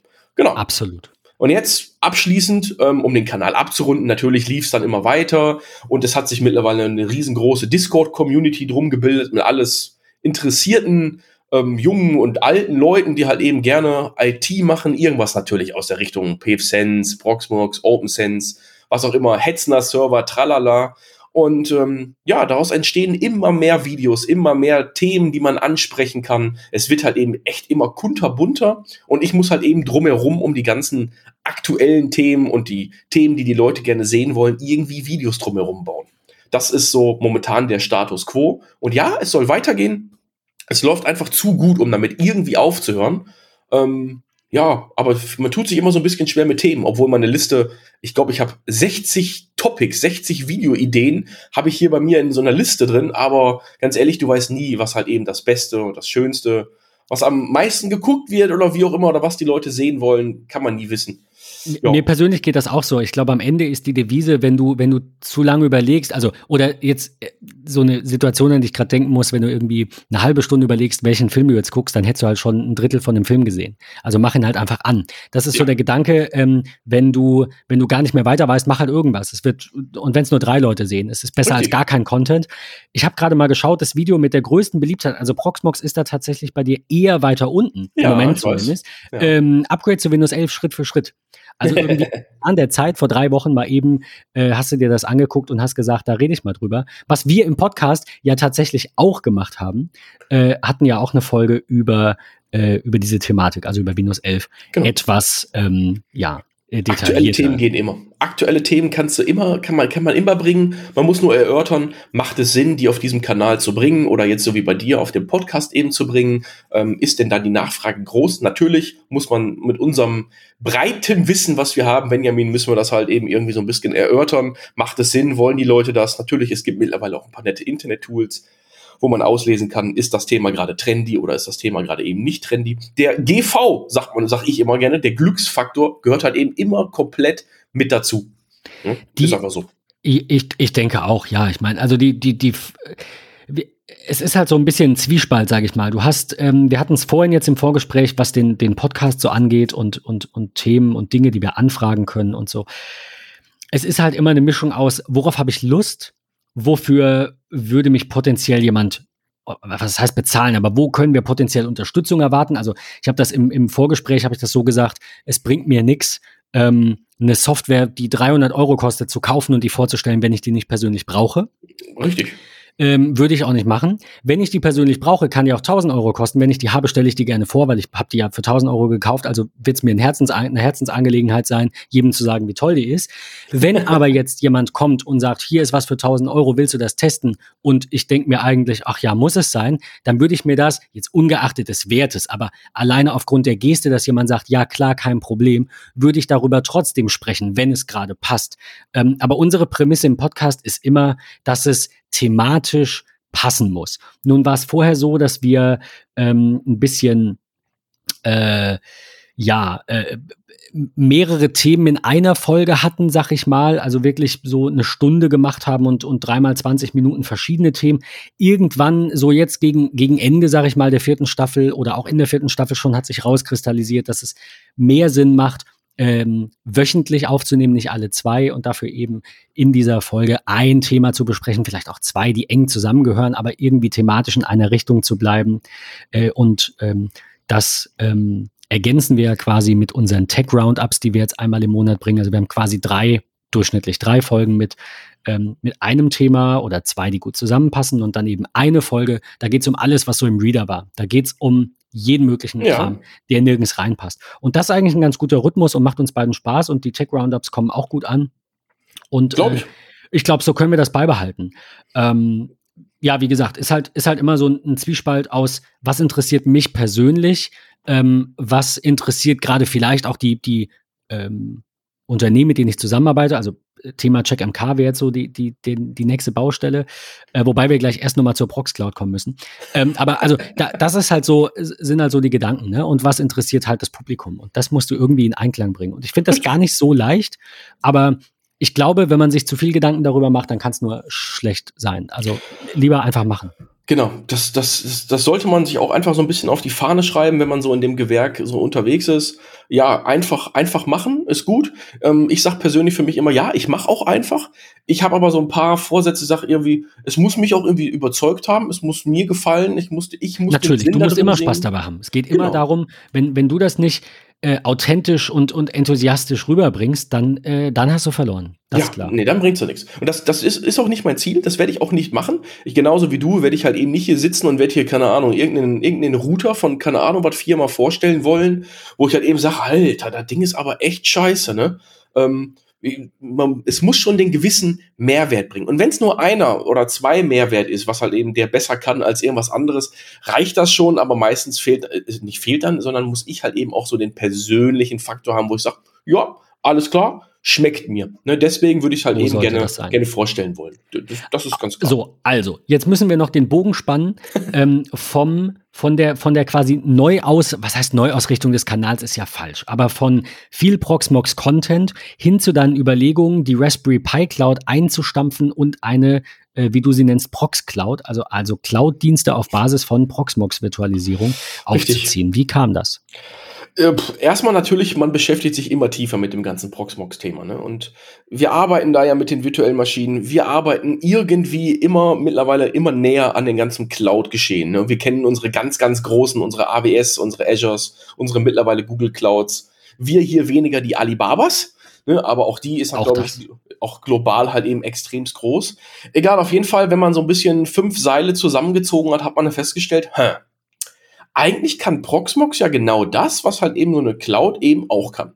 Das fängt ja schon damit an, dass, dass Proxmox die Funktionalität von Cloud Init Ne, so ein kleines, kleiner Software-Schnipsel, den man einer virtuellen Maschine mitgeben kann beim Booten. Und dann stellt ihr automatisch ein Root-Passwort ein, eine IP-Adresse, stellt irgendwie einen DNS-Server ein. Und wenn man will, noch ein paar andere, paar andere Dinge. Und dann startet man so ein Image und dann ist dieses Image direkt personalisiert. Also ohne, dass man irgendetwas tut. Und das ist ja der erste automatische Cloud-Ansatz. Genau. Und wenn man das Ganze so ein bisschen verheiratet und ein bisschen weiterdenkt, kann man sagen, hoch, das Ganze kann man verautomatisieren komplett über eine, eine API-Schnittstelle. Und die bringt Proxmox eben mit. Ja, und jetzt doppelt gemoppelt. Man assoziiert einfach die API Cloud, also das kleine Container-Ding mit den kleinen Raspberry Pis auf Container-Basis. Ähm, assoziiert man einfach auf das etwas größere, denkt ihr die Container weg, mach äh, aus den Containern virtuelle Maschinen oder eben LXC-Container, was dem Ganzen ja noch so ein bisschen ähnelt, aber eher virtuelle Maschinen und baue das Ganze einfach dahingehend um, dass es keine Container mehr sind, sondern VMs. Ja, dann durch meine, nennen wir es mal, jahrelange IT-Erfahrung äh, will ich nicht sagen. Ähm, Arbeit auch nicht. Äh, Affinität. Affinität oh, ist das sehr richtige gut. Wort. Sehr gut. Affinität. Ähm, Sage ich auch immer, wenn irgendeiner mich fragt, ich kann halt eben Webprogrammierung, HTML, PHP, CSS besser als, als die Muttersprache Deutsch. Ist einfach daher gekommen, früher, ich bin 34, auch zu meiner Zeit, wo ich mal 16 bis 20 war, war meine Hardcore-Zockerzeit. Da habe ich 28 Stunden am Tag gezockt, ging nicht anders, Zigarette nach Zigarette, so war das damals. Und habe halt eben ähm, dann für Clans und was nicht alles Webseiten kreiert und da hat man halt dann irgendwie Programmieren irgendwie gelernt. Auch das wieder, nein, ich habe es nicht gelernt, ich war nicht auf irgendeiner Schulung, äh, damals schon vor, jetzt schon vor zehn Jahren war Google einfach mein Meister und mein Herr und Google hat mir alles selber beigebracht. Also das heißt, ich habe nicht irgendwann mal, ich irgendwann mal ein Fitzelchen an Training oder sonst was gehabt. Das ganze HTML, PHP, CSS, natürlich mittlerweile noch ein paar Sachen mehr. Ähm, ist halt eben alles Learning by Doing. Deswegen auch an euch da draußen. Das Internet ist so krass geil, sage ich mal heutzutage. Wenn ihr wollt, ihr könnt das lernen. Es gibt genug Plattformen, ähm, wo man sich das alles selber erarbeiten kann. Und ganz ehrlich, man muss nicht, nicht unbedingt die Udemy-Kurse holen. Ja, das ist mittlerweile sehr, sehr schön. Das ist vielleicht auch die neueste Zeit. Muss man aber nicht. Einfach mal machen. Einfach mal anfangen. Hier spitze Klammer, HTML, nächste Zeile, spitze Klammer, Body, Title und so weiter. Du weißt, wovon ich rede, Benjamin. So habe ich angefangen. Die gute, das gute, wie hieß es, Self-HTML-Projekt. Ja. Gibt's das noch? Ich glaube, es gibt's, ich glaube, das gibt's noch. Ich glaube, die Seite gibt's noch. Ich kann mich, und das ist eine super, super gute Anekdote. Ich kann mich daran erinnern. Es war irgendwann relativ spät abends. Da habe ich von meinem Monitor gehabt, ne, ganz normaler, typischer 17 Zoll tiefer Röhrenmonitor. Ich, ich habe es echt noch mit den Bildern vor Augen. Ich habe mittels HTML und CSS den Background der, nennen wir sie mal Webseite, grün gestaltet, mit in Schriftgröße, ich weiß nicht, 128, die Uhrzeit automatisiert ausgegeben mit PHP. Ende. Das heißt, ich habe F5 gedrückt und der hat hier angezeigt 23.59 Uhr und 22 Sekunden. Und Ende. Mehr ist nicht passiert. Da war ich stolz wie Otto, wo ich das hingekriegt hatte. Ne? Das ist jetzt. Hast du, ich, also ich muss jetzt noch einen Einschwenk, ähm, hast du auch mit, mit Quick Basic angefangen? Nee, habe ich Zufällig? nicht. Nee, nee. Weil das, das war so, das war so meins, ne? So hier, go, go to line 20 und so ein Scheiß. Ja, ja, also, ja, ja. Das war schon, ähm, ja, Nee, habe ich nicht gemacht. Ich, ich kannte noch, aber das ist ja auch irgendwann ausgestorben, glaube ich, dieses ganze Quick Basic, ne? Ja, das macht, das war, genau, also das war, das war, äh, keine Ahnung, wie alt ich da war, 12, 13, erster Computer, irgendwie mal geguckt, was es da so Cooles gibt. Das, ich hatte sogar so ein, kennst du diese VTech hießen die, glaube ich, diese Kindercomputer, da Ja. hatte ich mal irgendwie einen mit 10 oder so, ich weiß nicht, wie alt ich da war. Und äh, da konntest du auch Basic mit programmieren. Das war halt, Ja. ähm, so der, der Einstieg quasi. Da hatte, hatte äh, Klein Benny so ein so ein Computer in der Hand und hat sich gedacht, ja, alles klar, das, das ist es. Und äh, es ist es bis heute und ich liebe den Job und ähm, ich finde, äh, dazu kommen wir noch, ich, ich guck mal auf die Uhr, wir haben eine Stunde, wir haben noch ein bisschen Zeit. äh, aber äh, das ist auch so ein Grund für die Selbstständigkeit, da sprechen wir vielleicht nachher nochmal zu. Ähm, wo ich sage, ich kann mich immer weiterentwickeln. Wenn ich jetzt von heute auf morgen was anderes mache, sind die Kunden weg, das weiß ich auch. Äh, aber wenn ich langsamen Schrittes meinen Fokus auf etwas Neues richte, weil ich da Lust zu habe, dann äh, gehen nach und nach vielleicht ein, zwei, angenommen, ich hätte jetzt Bock auf Fotografie, dann gehen halt nach und nach ein paar IT-Kunden und es kommen nach und nach ein paar Foto, Fotografiekunden, nicht, dass ich, will ich nicht machen, Richtig. aber als Beispiel, nach und nach ein paar Fotografiekunden dazu und das ist das Schöne an der Selbstständigkeit und ich liebe die IT-Welt an sich und bin da, deswegen so ein bisschen der, der Fachidioten-Rant vorhin, ich bin da nicht festgefahren und ich kann es nicht wirklich nachvollziehen. Aber ähm, das, das muss ich auch nicht. Das können andere umgekehrt auch nicht. Von daher, ähm, wie gesagt, no, no front. Richtig. Ähm, genau. Ja, Self-HTML, äh, PHP hast du dir beigebracht. Hast Jetzt, äh, CSS gelernt. genau, jetzt überspringen wir einfach zehn Jahre. Man hat viel gemacht, man hat viel Homepages gemacht, man hatte hunderte von Ideen irgendwie, die man irgendwie umgesetzt hat. Und jetzt gehen wir einfach wieder in die, in die Neuzeit von vor ungefähr einem halben, dreiviertel Jahr. Und ich wollte halt, wie ich eben einleitend gesagt habe, die API Cloud dahin münzen, dass das Ganze auf Proxmox jetzt passiert und nicht mehr auf Containerbasis, sondern VMware. Also, was ist es? Man kauft sich eine neue Tastatur, wo die Anschläge sehr toll sind und sehr gut funktionieren und nicht äh, die Krümmels und Kaugummis und Joghurts drin sind und fängt an zu arbeiten. Also habe ich angefangen und habe diese ganze Oberfläche neu geschaffen. Also nicht ganz neu geschaffen, ich habe die portiert. Ich habe die Oberfläche von API Cloud damals genommen. Natürlich 80 Prozent muss umbauen, logisch, keine Frage. Ähm, und bin halt eben hingegangen und habe mir so eine, so eine Unterplattform geschaffen, wo ich die, die Proxmox API ansprechen kann. Proxmox kannte ich ja eh schon irgendwie auswendig und habe halt eben überlegt, okay, was können wir denn brauchen? Okay, die Leute wollen automatisiert virtuelle Maschinen haben mittels fünf Klicks. Also gibt's halt eben so einen Bestellvorgang, dass man sagen kann, okay, Debian, ich hätte gerne 8 Gramm, da gibt's dann so eine Tabelle einfach, wo vorgefertigte Templates drinstehen, 8 Gramm, 20 Gigabyte Speicher, sage ich jetzt einfach mal, ähm, 1 Gigabit äh, Anschluss, also 1 Gigabit Netzwerkanschluss. Und dann kann man noch sagen, ich habe einen vorgenerierten SSH-Key und keine Ahnung, ich hätte gerne automatisiertes Backup und dann klickst du auf Bestellen, bam. Da steht da unten drunter 6,99 kostet das Ganze im Monat und es ist eine Cloud das heißt also, das Abrechnungsmodell im Hintergrund ist so komplett gebaut. Du kannst dir diese Maschine einfach ausrollen, hast damit zwei Tage Spaß, keine Ahnung, musst dir unbedingt einen Counter-Strike-Server aufsetzen und gehst halt hin und installierst dann den Counter-Strike-Server und nach deiner LAN-Party sagst du wieder pff, abschalten und dann hast du für den ganzen Server, weil es ja eine Cloud ist, nicht 6,99 bezahlt, sondern halt eben nur irgendwie 99 Cent, weil der lief ja halt eben nur zweieinhalb Tage. Also der typische Cloud-Ansatz. Wenn du es brauchst, holst du dir einfach. Genau, das Ganze hat bestimmt so zwei, drei Monate gedauert, mal mehr geprogrammiert, mal weniger programmiert. Es ist ja rein theoretisch ist ja Programmieren viel mehr eine Fleißarbeit, wie überall anders auch. Denn du hast ja vor Auge, was du haben willst. Du programmierst ja einfach nur das nach, was dein Kopf, dein Gehirn dir vorgibt. In die Richtung muss es gehen und stößt halt eben immer wieder auf die typischen Probleme, um irgendetwas anzugehen um das Ganze jetzt ein bisschen vorzubringen, natürlich irgendwann war da mal ein, ja, ein, ein Ende, dass ich halt eben ähm, das Ganze auch über den YouTube-Kanal dann ein bisschen veröffentlicht habe, ein bisschen preisgegeben habe, immer mal wieder in irgendwelchen Videos oder Livestreams ähm, immer mal wieder ja, gezeigt habe. Und dann hieß es irgendwann, ich, öff ich öffne das Ganze jetzt einfach mal als Alpha-Phase und habe die Leute dahingehend eingeladen, macht doch einfach mal, ihr könnt doch frei, kostenlos einfach irgendwelche virtuellen Maschinen ausrollen und ähm, es wäre sehr, sehr freundlich, wenn ihr halt eben in dem Bug Report, also hatte ich so eine Bug Report Seite ähm, geschaffen, einfach irgendwelche Bugs aufzeigt. Genau, das war dann der Status quo. Und das ist auch eigentlich auch der Status quo, wo wir jetzt stehen. Dann gibt's wichtigere Dinge. Du musst, deine Arbeit verändert sich wieder, die Zeit fehlt und so weiter. Das ist halt eben auch so ein bisschen so ein zeitlicher Faktor drin. Dann hatte ich im Hintergrund ein paar Services kreiert, die halt eben, da waren wir eben schon mal im Vorgespräch, Vorgespräch Benjamin. Ich war, ich war so ein bisschen fies. Ich grätsch da mal rein. Ich habe gesagt, ich habe gesagt, warum eigentlich eine eigene ähm, also eine, eine Prox-Cloud, wenn ich mir bei Hetzner als Virtual Server ja auch alles klicken kann. Aber du hast vollkommen recht ähm, und ich bin dann, also wir, wir äh, knüpfen da jetzt einfach nochmal an und dann erzähle ja. ich das auch zu Ende. Ähm, ich habe ganz am Anfang, nachdem ich, äh, nee, stimmt nicht, bevor ich dann in die Hetzner Cloud gegangen bin, ganz, ganz, ganz am Anfang hatte ich ein eigenes Webhosting und dachte mir, ja, okay, äh, verstehe ich, kann ich bedienen, ich weiß grob, was das ist. Was ist HT-Access? Was ist, also wirklich ganz am Anfang, ne? Man findet sich so rein. Ja. Dann habe ich mir gedacht, okay, das kannst du für andere Kunden betreuen. Dann habe ich das irgendwann mal, kam das halt irgendwann dazu.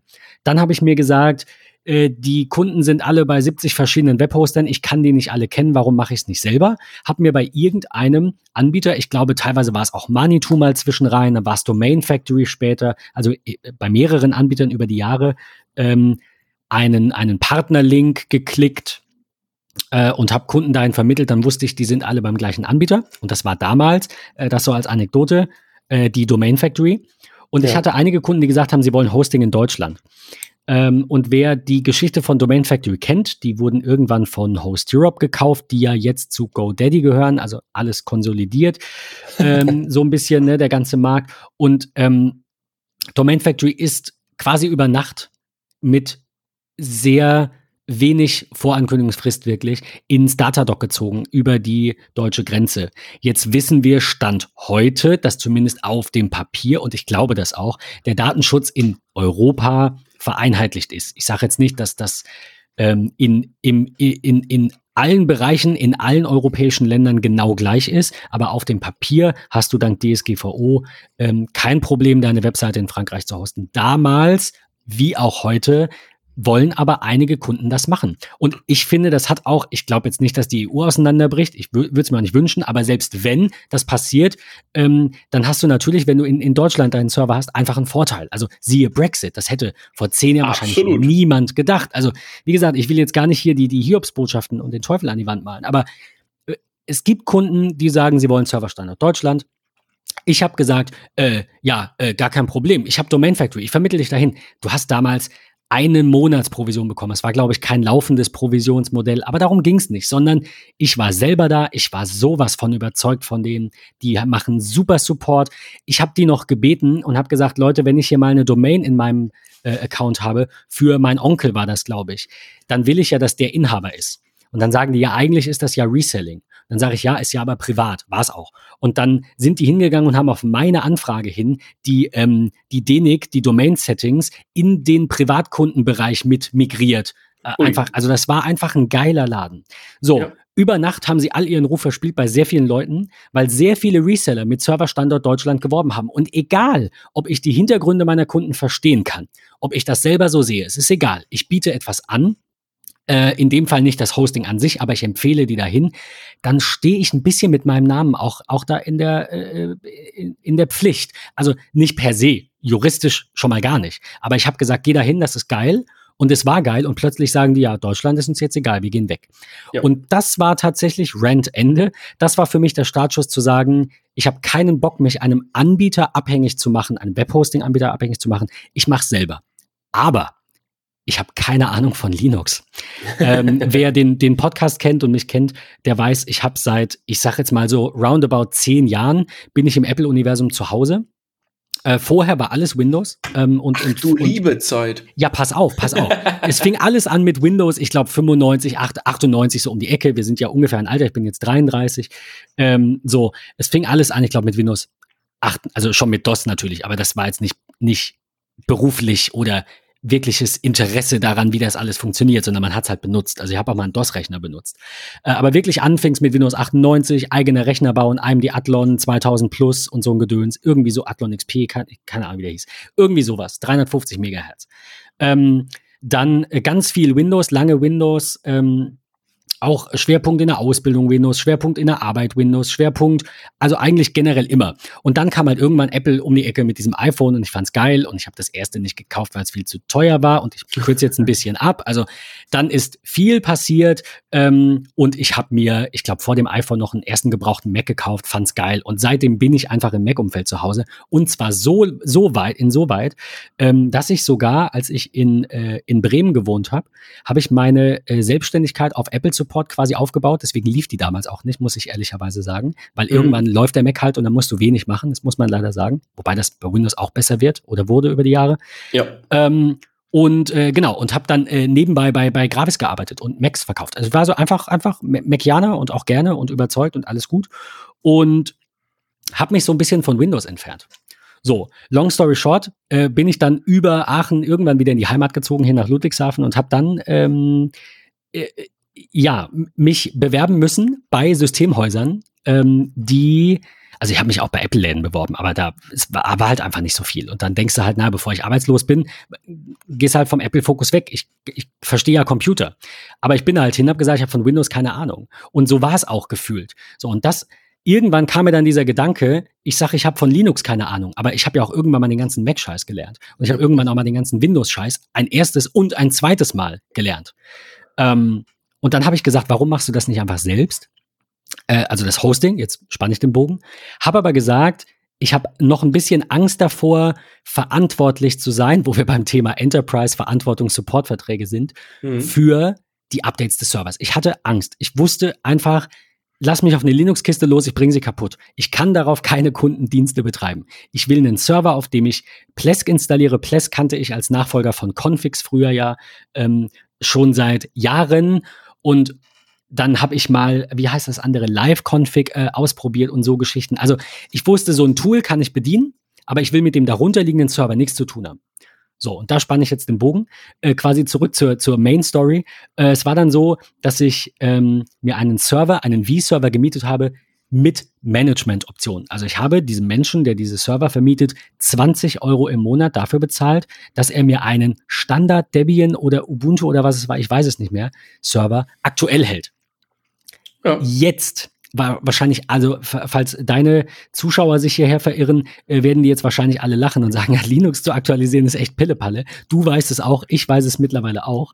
Und ein Großteil unserer Hörer, der so ein bisschen Linux-affiner ist, ähm, wird bestimmt auch laut lachen das ist jetzt gar nicht so schwer. Das ist fast leicht, das ist leichter als ein Windows zu aktualisieren und du musst es seltener machen und du kannst es einfacher machen, weil es einfach, also es ist ja wie beim Mac, dass du eben nicht diese Registry und DLL-Dateien und diesen ganzen Systemkram genau. so krass verwo verwoben hast, sondern naja, du tauschst halt mal einen Kernel im laufenden, im, im, im, laufenden, im laufenden Betrieb aus, im Live-Betrieb wollte ich sagen. Und, ähm, und es läuft so. Und dann machst du halt irgendwann ein Reboot und entweder es läuft halt nicht mehr, dann lädst du halt den alten Kern. So, was soll's? Es passiert ja nichts. Richtig. Mit ganz wenigen Ausnahmen, ne? So, aber so fing das an und das ist, äh, um jetzt quasi zu deinem äh, Projekt zurückzukommen, das ist ein großer Vorteil gegenüber der Hetzner Cloud und der, wie sie alle heißen, auch ein Azure ähm, bietet dir also die bieten ja auch viele Services an, aber rein, was jetzt zum Beispiel so ein Webhosting anginge, die haben jetzt auch, glaube ich, die haben bestimmt eine fertige Plesk-Instanz, wahrscheinlich, wenn ich jetzt sage, ja, die haben keine. Aber äh, du weißt, was ich meine. Also es ist, ja. entweder holst du dir die, die reine Hardware, sei es virtualisiert oder dediziert, oder du holst dir den Dienst. Du holst dir die, du lagerst die Verantwortung aus an deine Prox Cloud. Und das ist der, der Gedanke. Das ist das, was du vorhin so ein bisschen mir, mir näher gebracht hast. Ja, der, der Ansatz von Services meinst du jetzt, ne?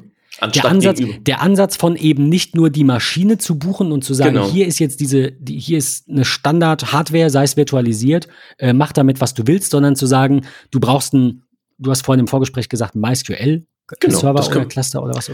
Das, so, den Dienst zu buchen, eine Nextcloud genau. zu buchen. Der ist einfach, Grafana der ist ja auch einfach, genau, richtig, einfach den Dienst zu buchen, anstatt die ganze Instanz zu kaufen. Also anstatt, dass du dir einen Server kaufst, wo du ähm, einen Grafana installieren willst, mittels und dann per Telegraph irgendwelche Daten von deinen einzelnen Linux-Servern abzufragen, gehst du halt eben hin und buchst dir den Dienst. Aber der Dienst ist dann auch mittels One-Click ausgerollt. Du bekommst selbstverständlich einen Benutzername und ein Passwort. Das geht wirklich einen Klick ausgerollt, fertig, loslegen. Du musst kein Know-how haben, du kannst einfach, einfach loslegen. Genau, und das ist halt eben der, der Ansatz von so einem Service. Der Service ist nicht nur sofort einsatzbereit, sondern der Service ist auch nach nach Best Practices direkt eingerichtet. Der Service ist direkt für deine Umgebung, wir reden ja über die Cloud, für deine Umgebung angepasst und optimiert, vielleicht sogar ähm, hochverfügbar ausgelegt, wenn irgendetwas repliziert wird. Und da sind wir ja erst beim großen Vorteil der Cloud oder aus meiner Sicht beim großen Vorteil der Cloud, ähm, die ganzen Services. Und dabei ist jetzt ja, wie heißt es, dabei ist jetzt ja wirklich nur der Ansatz, ähm, äh, von, von einem Service, von, von, von einem Grafana, da gibt's ja alles. Mittlerweile gibt's ja Active Directory ähm, von vorne bis hinten, was man da einfach ähm, ja, adäquat mittels One-Click ausrollen kann. Also ihr ersetzt wirklich eure On-Prem, eure On-Prem Active Directory Server, die da groß mit Windows Server 2019 oder so wird ausgerollt werden, die irgendwie mittels kompliziert Vesos geupdatet werden müssen, die irgendwie an Lizenzen bezahlt werden müssen, die halt eben auch gehostet werden müssen, könnt ihr in der Cloud als Service einfach ja, starten und auch dahingehend total einfach migrieren. Ähm, genau, und das ja, ist und halt dieses, also auch so ein bisschen der Gedanke der, der, wie du sagst, Containerisierung. Wenn du dir einen, also du kannst es natürlich auch trotzdem splitten, aber wenn du dir einen V-Server irgendwie bei Hetzner klickst, äh, dann hast du ähm, installierst du da irgendwie, keine Ahnung, 500 verschiedene Sachen drauf. So, du weißt, was ich meine. Und ähm, ich habe jetzt für einen Kunden einen, einen Big Blue Button Cluster umgesetzt und habe halt die verschiedenen Dienste, das würde auch via Docker gehen natürlich, das ist wieder ein anderes Thema, aber mit Docker bin ich, ich will nicht sagen auf Kriegsfuß, aber äh, letztendlich, es gibt alles hat Vor- und Nachteile und Docker ist geil, aber ich weiß, wenn ich das mache, muss ich mich da richtig reinarbeiten. Richtig. Und dann, dann will ich auch nur noch Docker machen. Und ich sehe zumindest insoweit einen Vorteil daran, ähm, auch keine LXCs zu, zu betreiben für Kunden, sondern KVMs, weil die halt tatsächlich live migrierbar sind. Wenn das irgendwann mal anders ist und das bei Containern auch geht, die werden ja im Moment bei Proxmox mit einem Restart migriert, ähm, dann könnte ich mir das vorstellen und da ein bisschen RAM zu sparen, aber in meinen Servern ist jetzt irgendwie knapp über ein Terabyte RAM drin.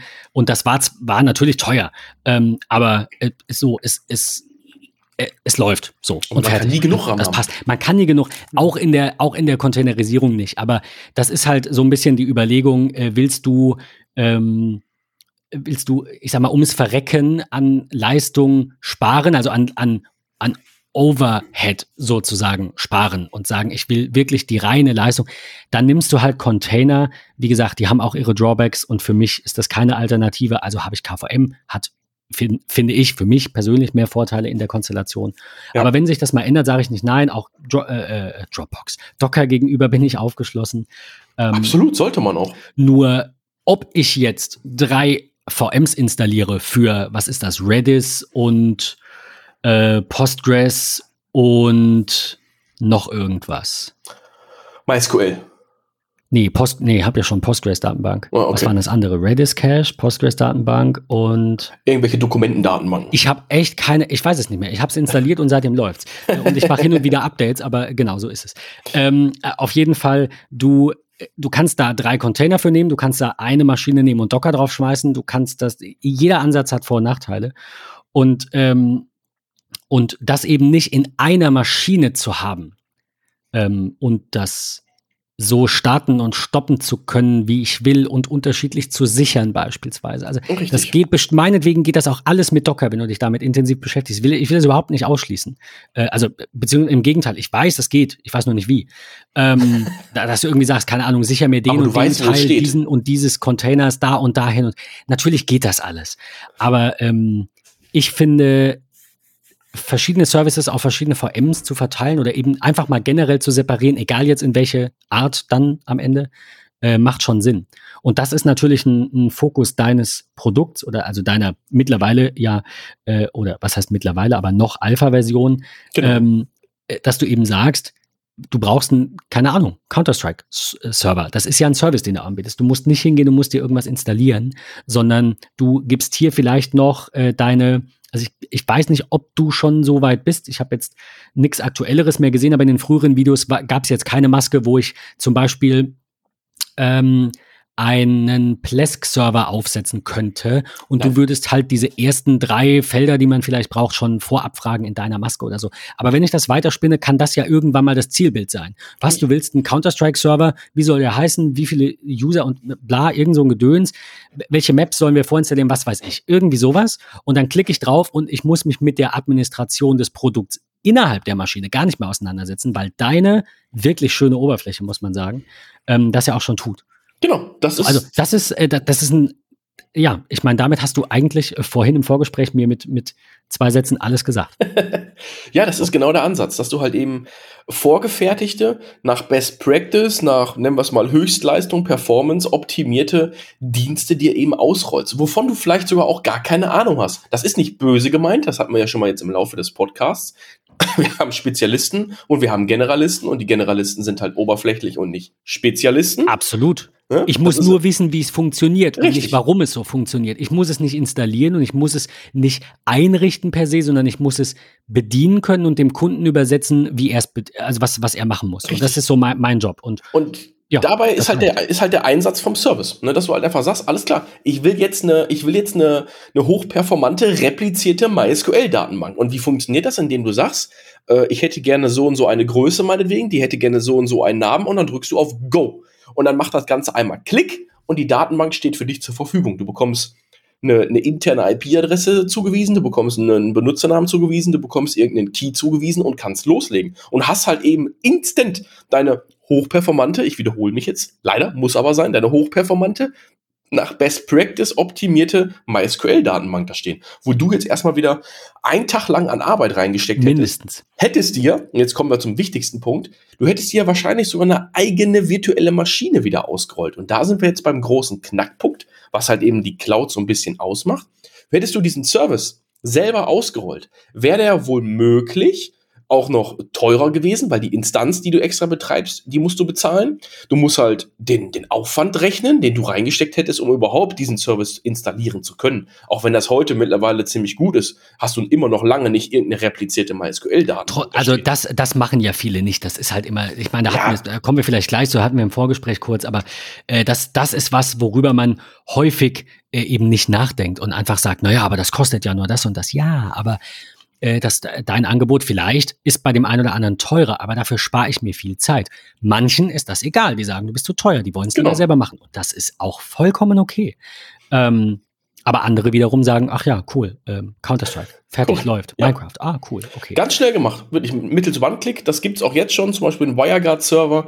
Ähm, ich weiß nicht, ob das jetzt gerade aktiv läuft, aber WireGuard-Server, du kannst halt eben mit ein paar Parametern innerhalb von wenigen Sekunden dir einen WireGuard-Server ausrollen. Und dann landest du auch dann automatisch, also du kannst dann mit deinem PC mittels WireGuard einfach da in deine Cloud einwählen und landest dann direkt da bei deinen Maschinen. Das heißt, du kannst deine Cloud-Maschinen direkt von deinem PC aus per PuTTY, per SSH dann erreichen und Entschuldigung, und arbeitest dann halt eben direkt bei dir mittels WireGuard VPN-Verbindung in deiner Cloud-Umgebung. Und das ist halt eben ein Service, den ich halt eben jetzt schon programmiert hatte. Ähm, einfach ein WireGuard-Service mittels ein, zwei Klicks. Konntest du den ganz normal ausrollen. Ich würde gerne ähm, jetzt an der Stelle, glaube ich, passt es ganz gut, erstmal die Frage stellen, wo soll es denn hingehen? Also einmal natürlich mit der Prox Cloud an sich, aber auf der anderen Seite auch mit dem Channel oder mit dir generell. Das wäre dann die zweite Frage, an die wir anknüpfen. Du bist ja im Moment angestellt und ich will noch so ein bisschen über Selbstständigkeit plaudern, weil ich das immer ein geiles Thema finde.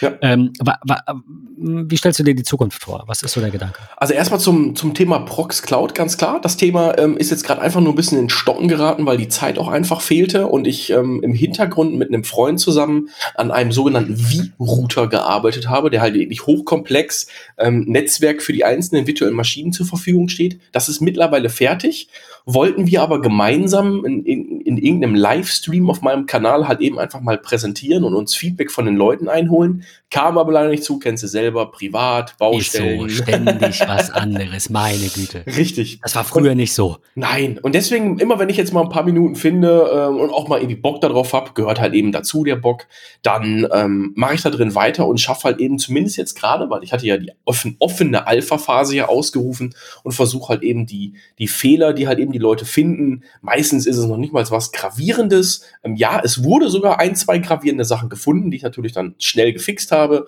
Ähm, Versuche halt eben diese Fehler zu beseitigen. Wie ist der weitere Gangplan damit? Ja, ähm, das Produkt wird so, wie es ist, für, die, für den breiten Markt wahrscheinlich nicht rausgehen. Das ist aber das, das Schwierige dabei ist einfach, die Konkurrenz ist zu groß. Ne? Nicht, dass ich das hätte vorher nicht wissen können, das ist, das ist klar.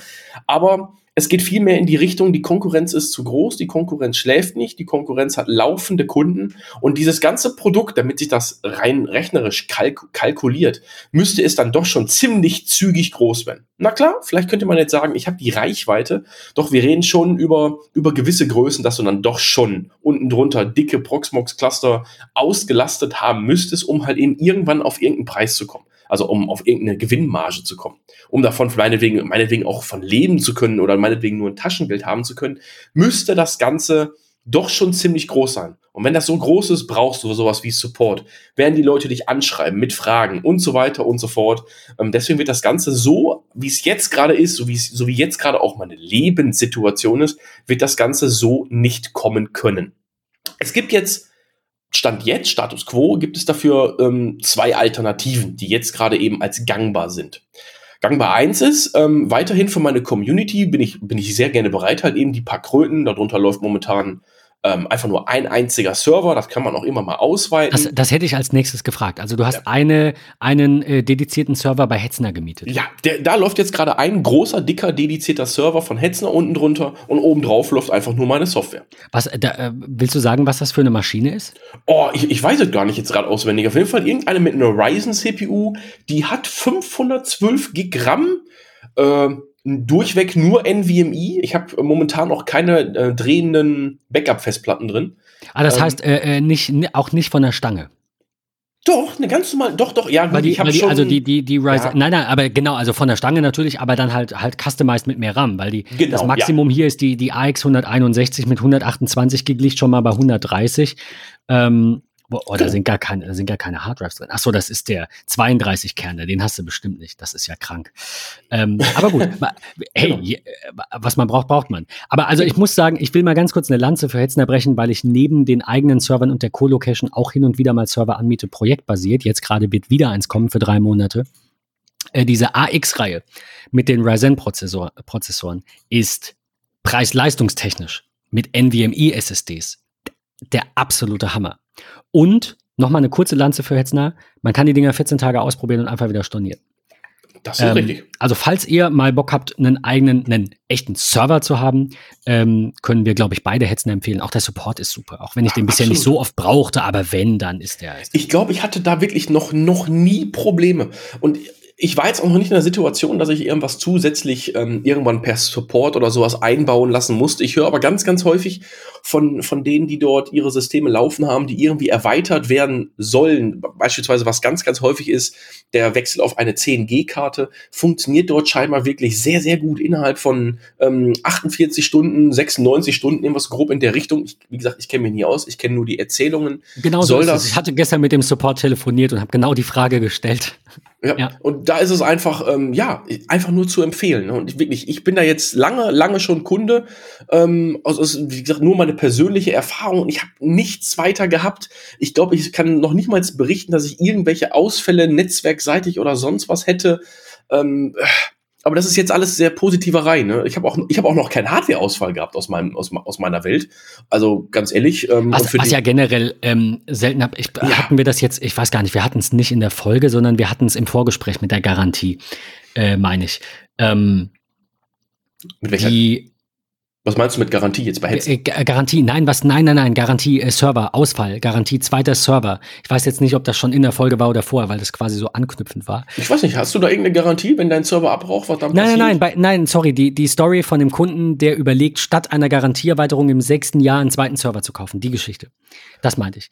So. Ähm, und äh, äh, trotzdem, also ich wollte darauf hinaus, dass der Server jetzt zwar eine Garantie hatte, also natürlich hast du bei Hetzner garantiert dir dieses Produkt die garantieren dann natürlich nicht, dass was ausfällt. Die beheben das dann schnell, aber ähm, du, du, du mietest ja das Produkt funktioniert. Also klar, wenn jetzt ein RAM-Riegel bei dir abrauchen würde, ich wollte darauf hinaus, das passiert so gut wie nie. Aber wenn, mhm. dann tauschen die die natürlich relativ schnell. Ja, ja, na klar. Ähm, so, aber deswegen halt der Gedanke für mich in der Co-Location, ähm, auch nicht am Anfang, zu sagen, äh, wenn ich dann äh, das professioneller betreibe, dann will ich zwei Server. Also bei mir fing es ja so an, ich hatte einen Server in der Co-Location, da lief alles drauf, so wie du das jetzt auch hast, nur dass es eben Co-Location war und nicht gemietet, aber es ist am Ende mhm. technisch das, das Gleiche. Ähm, und ich musste manchmal halt Updates machen, so ja. BIOS-Updates und mal auch seltener, aber mal rebooten. Und das ist schlecht, wenn da Kunden drauf laufen. Aber ich bin offen und ehrlich mit denen umgegangen, habe denen das erzählt, habe gesagt, ja, das ist mein eigener Server, das ist im Moment einer. Ähm, ehrlicherweise brauche ich erstmal mehr Kunden, da muss erstmal mehr reinkommen, dann kaufe ich einen zweiten. Und genau so war's. Und jetzt habe ich einen dritten.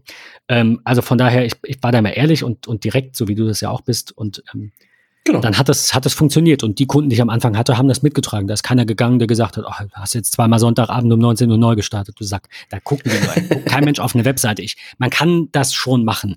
Ist es professionell? Nein. Geht's besser? Selbstverständlich. War es für den Moment, für meine Umstände und für die Kunden, die da drauf waren, in Ordnung? Ja. So, und ja. das war dann die Entscheidung. Und genau das ist halt eben die Sache, dass, dass, du wieder nach bestem Wissen und Gewissen gehandelt hast. Du bist offen damit umgegangen. Ähm, auch die wissen, mit wem die dort erstmal grundsätzlich zusammenarbeiten. Ähm, vielleicht sind die auch unwissend, was halt eben möglich wäre. Aber trotzdem ist das doch, ist das doch kein Beinbruch, wenn man da offen und ehrlich drüber redet. Das sehe ich auch ähm, so. Was, was, man vorhat, äh, wie der, wie der, wie, wie, wie Herr der Lage ist, dass sie sich erstmal auch keine Sorgen machen müssen, dass man die erstmal an die Hand nimmt und sagt, hör mal, ich musste Updates machen, das ist nicht nur für dich gut, das ist halt eben auch für mich gut und halt eben, ne, dass das Ganze irgendwie weiterhin stabil und vielleicht sogar noch weiter, noch weiter performant irgendwie weiterlaufen kann. Richtig. Jo, angeknüpft dahin, äh, das war ja die erste Idee gerade eben mit, äh, ich, ich betreibe das halt eben für die Community, damit die Community wie so eine Art Testfeld hat. Das heißt, ich würde es halt einfach aus meiner eigenen Tasche, aus meiner eigenen Tasche bezahlen, äh, auch von dem natürlich, was der YouTube-Kanal aus der YouTube-Tasche, genau. Genau. Ja. Ja, auch da habe ich immer wieder in den in den in den YouTube-Videos drinstehen. Ähm, hier, ich habe da so eine Seite, die heißt irgendwie Buy Me a Coffee. Wenn mir da einer irgendwie für für meinen Starbucks äh, irgendwie drei Euro spendet, wäre ich da sehr, sehr sehr sehr froh drüber. Aber ansonsten ähm, finanziert sich das Ganze natürlich über die normale YouTube-Werbung da. Ne, und die ich auch versuche, so wenig wie möglich zu halten, weil ich, ich persönlich, auch wenn es ein sehr, sehr krasser Zwiespalt ist, ich hasse Werbung. Ne, ich, ich bin so ein Fernsehwerbungshasser und ich reg mich echt, ich habe direkt Puls, wenn ich Werbung kriege. Ich bin auch so ein Mensch, ich mache den Fernseher an, du erzählst gerade, der erzählt gerade einen Satz, zack, Werbung. Ich, das, das ist ein Talent von mir. Ich, ich bin ehrlich, auch wenn ich es aus Prinzip ein bisschen doof finde, also ist ja, ich meine, ein Tod muss man sterben. Ich kann es halt schon nachvollziehen. Aber ja. seit wir YouTube Premium haben, liebe Grüße gehen raus an Mike, der seinen Account mit uns teilt. Ja. Ähm, und wir zahlen dann auch einen Anteil hin so, also alles cool. Ähm, ganz ehrlich, ist mir schalt so viel Werbung, wie du willst. Ja, ich äh, weiß. Und also ich finde, YouTube Premium ist toll. Punkt. So. Das könnt ja. ihr doof finden. Ihr könnt sagen, mach Adblocker, ist alles blöd. YouTube muss sich finanzieren. Und wenn sie sich nicht, also ich weiß, es ist von Google und überhaupt alles gut. Aber wenn da keine Kohle reinkommt, wird es irgendwann abgeschaltet. Und ähm, so es ist so aus. eine tolle Plattform mit so vielen verschiedenen Möglichkeiten, ähm, sich da Content reinzuziehen. Genau. Äh, dass ich, dass es mir persönlich, das wäre mir auch einen eigenen Account wert, mir persönlich wert ist, da YouTube Premium zu buchen. Von daher sehe ich gar keine Werbung. Also sorry. Ähm, ja.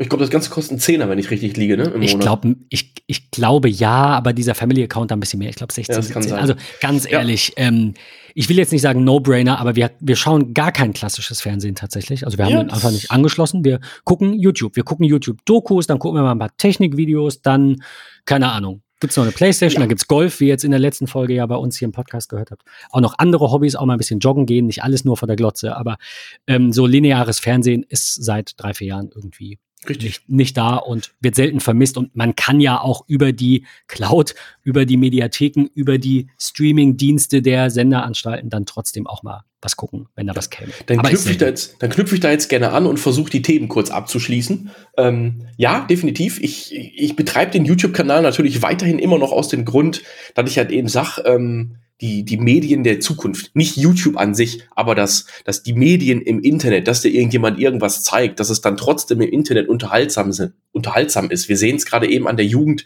Ich glaube, da guckt kaum noch einer irgendwie Fernsehen. Die hängen alle auf Twitch oder den, keine Ahnung, Alternativplattformen ab. TikTok, die werden halt eben genug unterhalten. Die, die finanzieren sich auch irgendwie über Werbung, aber halt eben einfach nicht mehr über das, und jetzt, sorry, dass ich sag's, meines Erachtens nach deutlich veraltete System Fernsehen, so wie es da leibt und lebt im Endeffekt.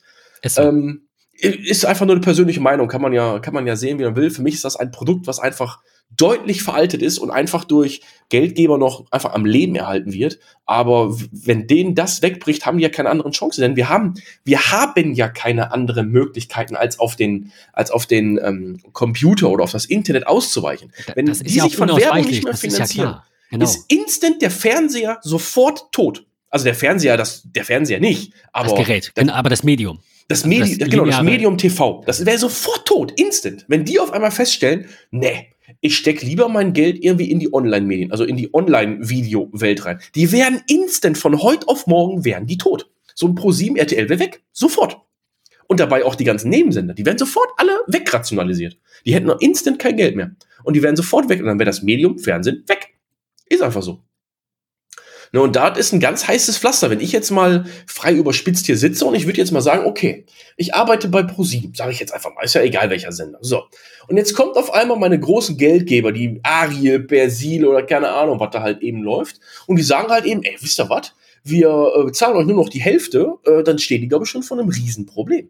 Nur nicht, dass wir dann nur noch, noch größere Scheiße im Fernsehen präsentiert bekommen, was wir sowieso schon bekommen, ähm, sondern halt eben, dass sie die dann vielleicht auch gar nicht mehr annehmen, weil die Sendeplätze haben ja gewisse Preise, die müssten mit den Preisen nachgehen. Und das ist ein langer Rattenschwanz. Wenn die halt eben selber feststellen, hör mal, wir erreichen unsere Leute im, ich sag jetzt mal im Internet, ist ja egal wie, auf welche Art und Weise, erreichen wir viel besser und unser, unser Marketing funktioniert da viel besser. Sind die raus. Und dann sind die halt eben wirklich sofort komplett kaputt. Egal, das war jetzt einmal nur so die, der persönliche ich, Schweif ich find, über den ich Fernseher. Find den, ich finde den Gedanken gar nicht schlecht. Okay, ähm, wir, wir waren noch bei, bei Möglichkeit eins. Also du, genau. du versuchst, diese Prox Cloud so lange am Leben zu halten, wie es nur geht, was wahrscheinlich ja immer leichter wird mit steigenden Abonnenten, immer mehr Werbung, auch wenn es langsam ist, aber es wird ja in der Regel, werden deine Kosten nicht steigen, weil Hetzner hat, glaube ich, noch nie Preise erhöht, seit ich da bin. Ja. Ähm, ne, du kann, musst dann immer halt irgendwann mal auf ein neues Produkt umsteigen. Das kostet dann vielleicht mehr. Ja, genau. Also ich ähm, halt genau. Und de deine Einnahmen werden potenziell, wenn auch langsam, immer mehr und dann äh, deckst du das damit ab und bietest denen das an und die haben Spaß. Richtig, genau. Es ist einfach eine Testplattform. Auch ich äh, benutze da immer wieder irgendwie Maschinen. Das wird sich wahrscheinlich dahingehend entwickeln, dass ich die Prox Cloud einfach als, nennen wir es mal, öffentliche, geschlossene, irgendwas dazwischen ähm, Cloud betreiben werde, wo Leute einfach irgendwas testen können. Meinetwegen auch gegen, äh, gegen Spende, gegen Einwurf von Kauf mir mal beim Starbucks sozusagen einen Kaffee vielleicht Ähm, aber ansonsten erstmal als für, für die Community vielleicht. Das ist sozusagen Gedankengang eins. Gedankengang zwei ist äh, natürlich wieder der wirtschaftlich äh, lukrativere. Und das ist das, wie ich auch schon zweimal Anfragen ablehnen musste, ist halt eben, dass die Leute an dem Produkt interessiert waren. Dass die gesagt haben, ey, das könnte was für mich intern sein. Ich habe halt eben gerne, ich betreibe Proxmox und ich würde ganz gerne intern diese Plattform den Leuten, meinen Mitarbeitern oder wen auch immer, meinen Developern zur Verfügung stellen, wenn die denn halt eben dann mal relativ schnell sich einfach, ohne groß sich auszukennen, irgendwelche virtuellen Maschinen deployen wollen. Wo natürlich Templates hinterhängen. Ne? Ein blankes Linux muss ja nicht sein. Da kann ja auch alles Mögliche schon drauf installiert sein. Das kann ja auch ein Windows-System sein. Ist ja egal. Als sozusagen äh, private interne Cloud. Und das halt eben ganz normal als Softwaremodell. Du hast intern einfach deine Seite, wo du drauf gehst, cloud.intranet.com. Dann öffnet sich die Seite, kannst dich natürlich mit deinem Active Directory Account einloggen und kannst dir halt eben virtuelle Maschinen deployen. Und wenn es dann auch noch sein muss, du kennst es ja von großen Firmen, die, Entschuldigung, die haben dann Kostenstellen und keine Ahnung was, dann könnte man das Ganze Kostenstellen basiert irgendwie abrechnen. Egal. Für Private Cloud als Softwaremodell auf Proxmox-Basis. Das ist Idee Nummer zwei. Jetzt hast du aber gesagt, du hast diese Vorschläge zweimal abgelehnt. Warum? Äh, ja, einfach weil das Produkt soweit noch nicht ist. So, also das Produkt, also natürlich, das vernünftig. Ich, ich, das Produkt ist einfach bei weitem noch nicht so weit. Es ist natürlich auch dafür hingehend nicht konzipiert. Das heißt, es müsste man schon dahingehend weiter umbauen. Auf der anderen Seite, ähm, auch wenn ist, auch wenn du dieses Produkt super, super weit dahingehend programmierst, wirst du weiterhin mit denen viel zu tun haben. Das heißt, du musst das auf die anpassen. Es muss ein bisschen, so ein Produkt muss meistens maßgeschneidert werden. Also nicht meistens, es, es gibt gewisse Anpassungen, die du immer kundenbasiert machen musst. Der Aufwand ist extremst groß und unabsehbar, das hast du gut, das hast du in jedem Thema, unabsehbar, ob das Produkt angenommen wird oder eben nicht. Aber Hauptaugenmerk ist halt eben, man müsste schon viel dahingehend umbauen, damit man das einen an die Hand geben kann. Natürlich, derjenige müsste Consulting-Leistungen irgendwie einkaufen, Beratungsleistungen einkaufen, um das Ganze zu portieren auf seine Umgebung. Das funktioniert eigentlich relativ einfach, weil es sehr äh, ja, autark gebaut ist, die Software. Die setzt du einfach auf einen Cluster drauf und der kann den Cluster ansprechen. Also das ganze, die ganze Prox Cloud.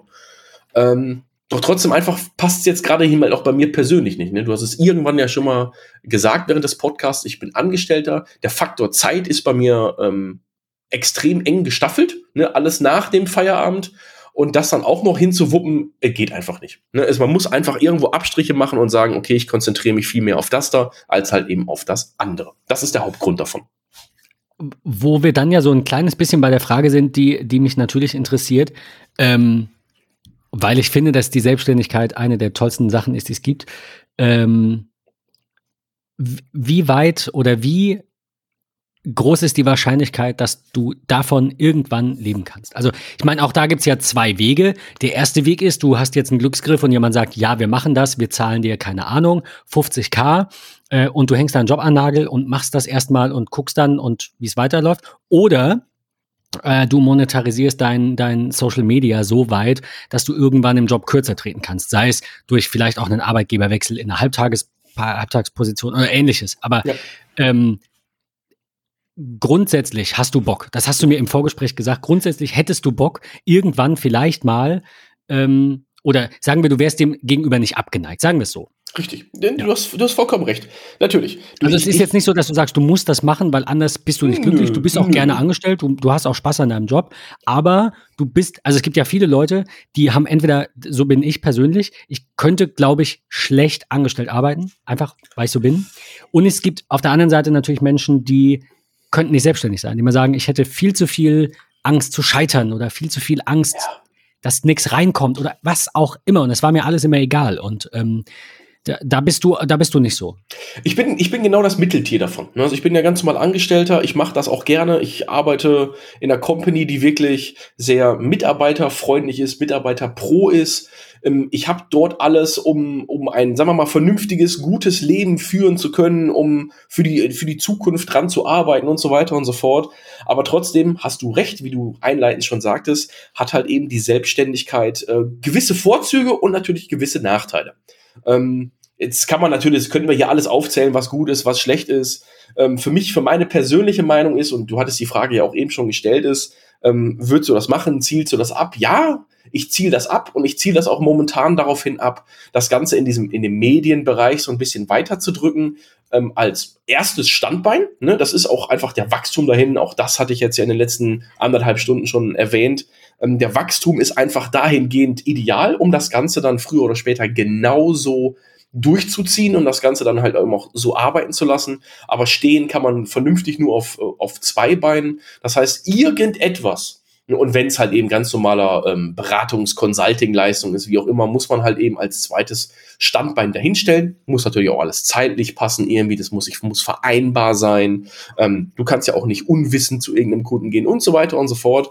Ähm, ja, definitiv ist das der Weg, den ich irgendwann einschlagen werde in, nennen wir es mal, ich will, ich will nicht kurz sagen, ich will nicht lang sagen, ich sage jetzt extra mal in mittelfristiger, in mittelfristiger Voraussicht werde ich das, ähm, ja, stark anstreben. Also ich strebe es jetzt an schon, keine Frage, aber wird halt in mittelfristiger Zeit wird halt eben die Umstellung irgendwie passieren.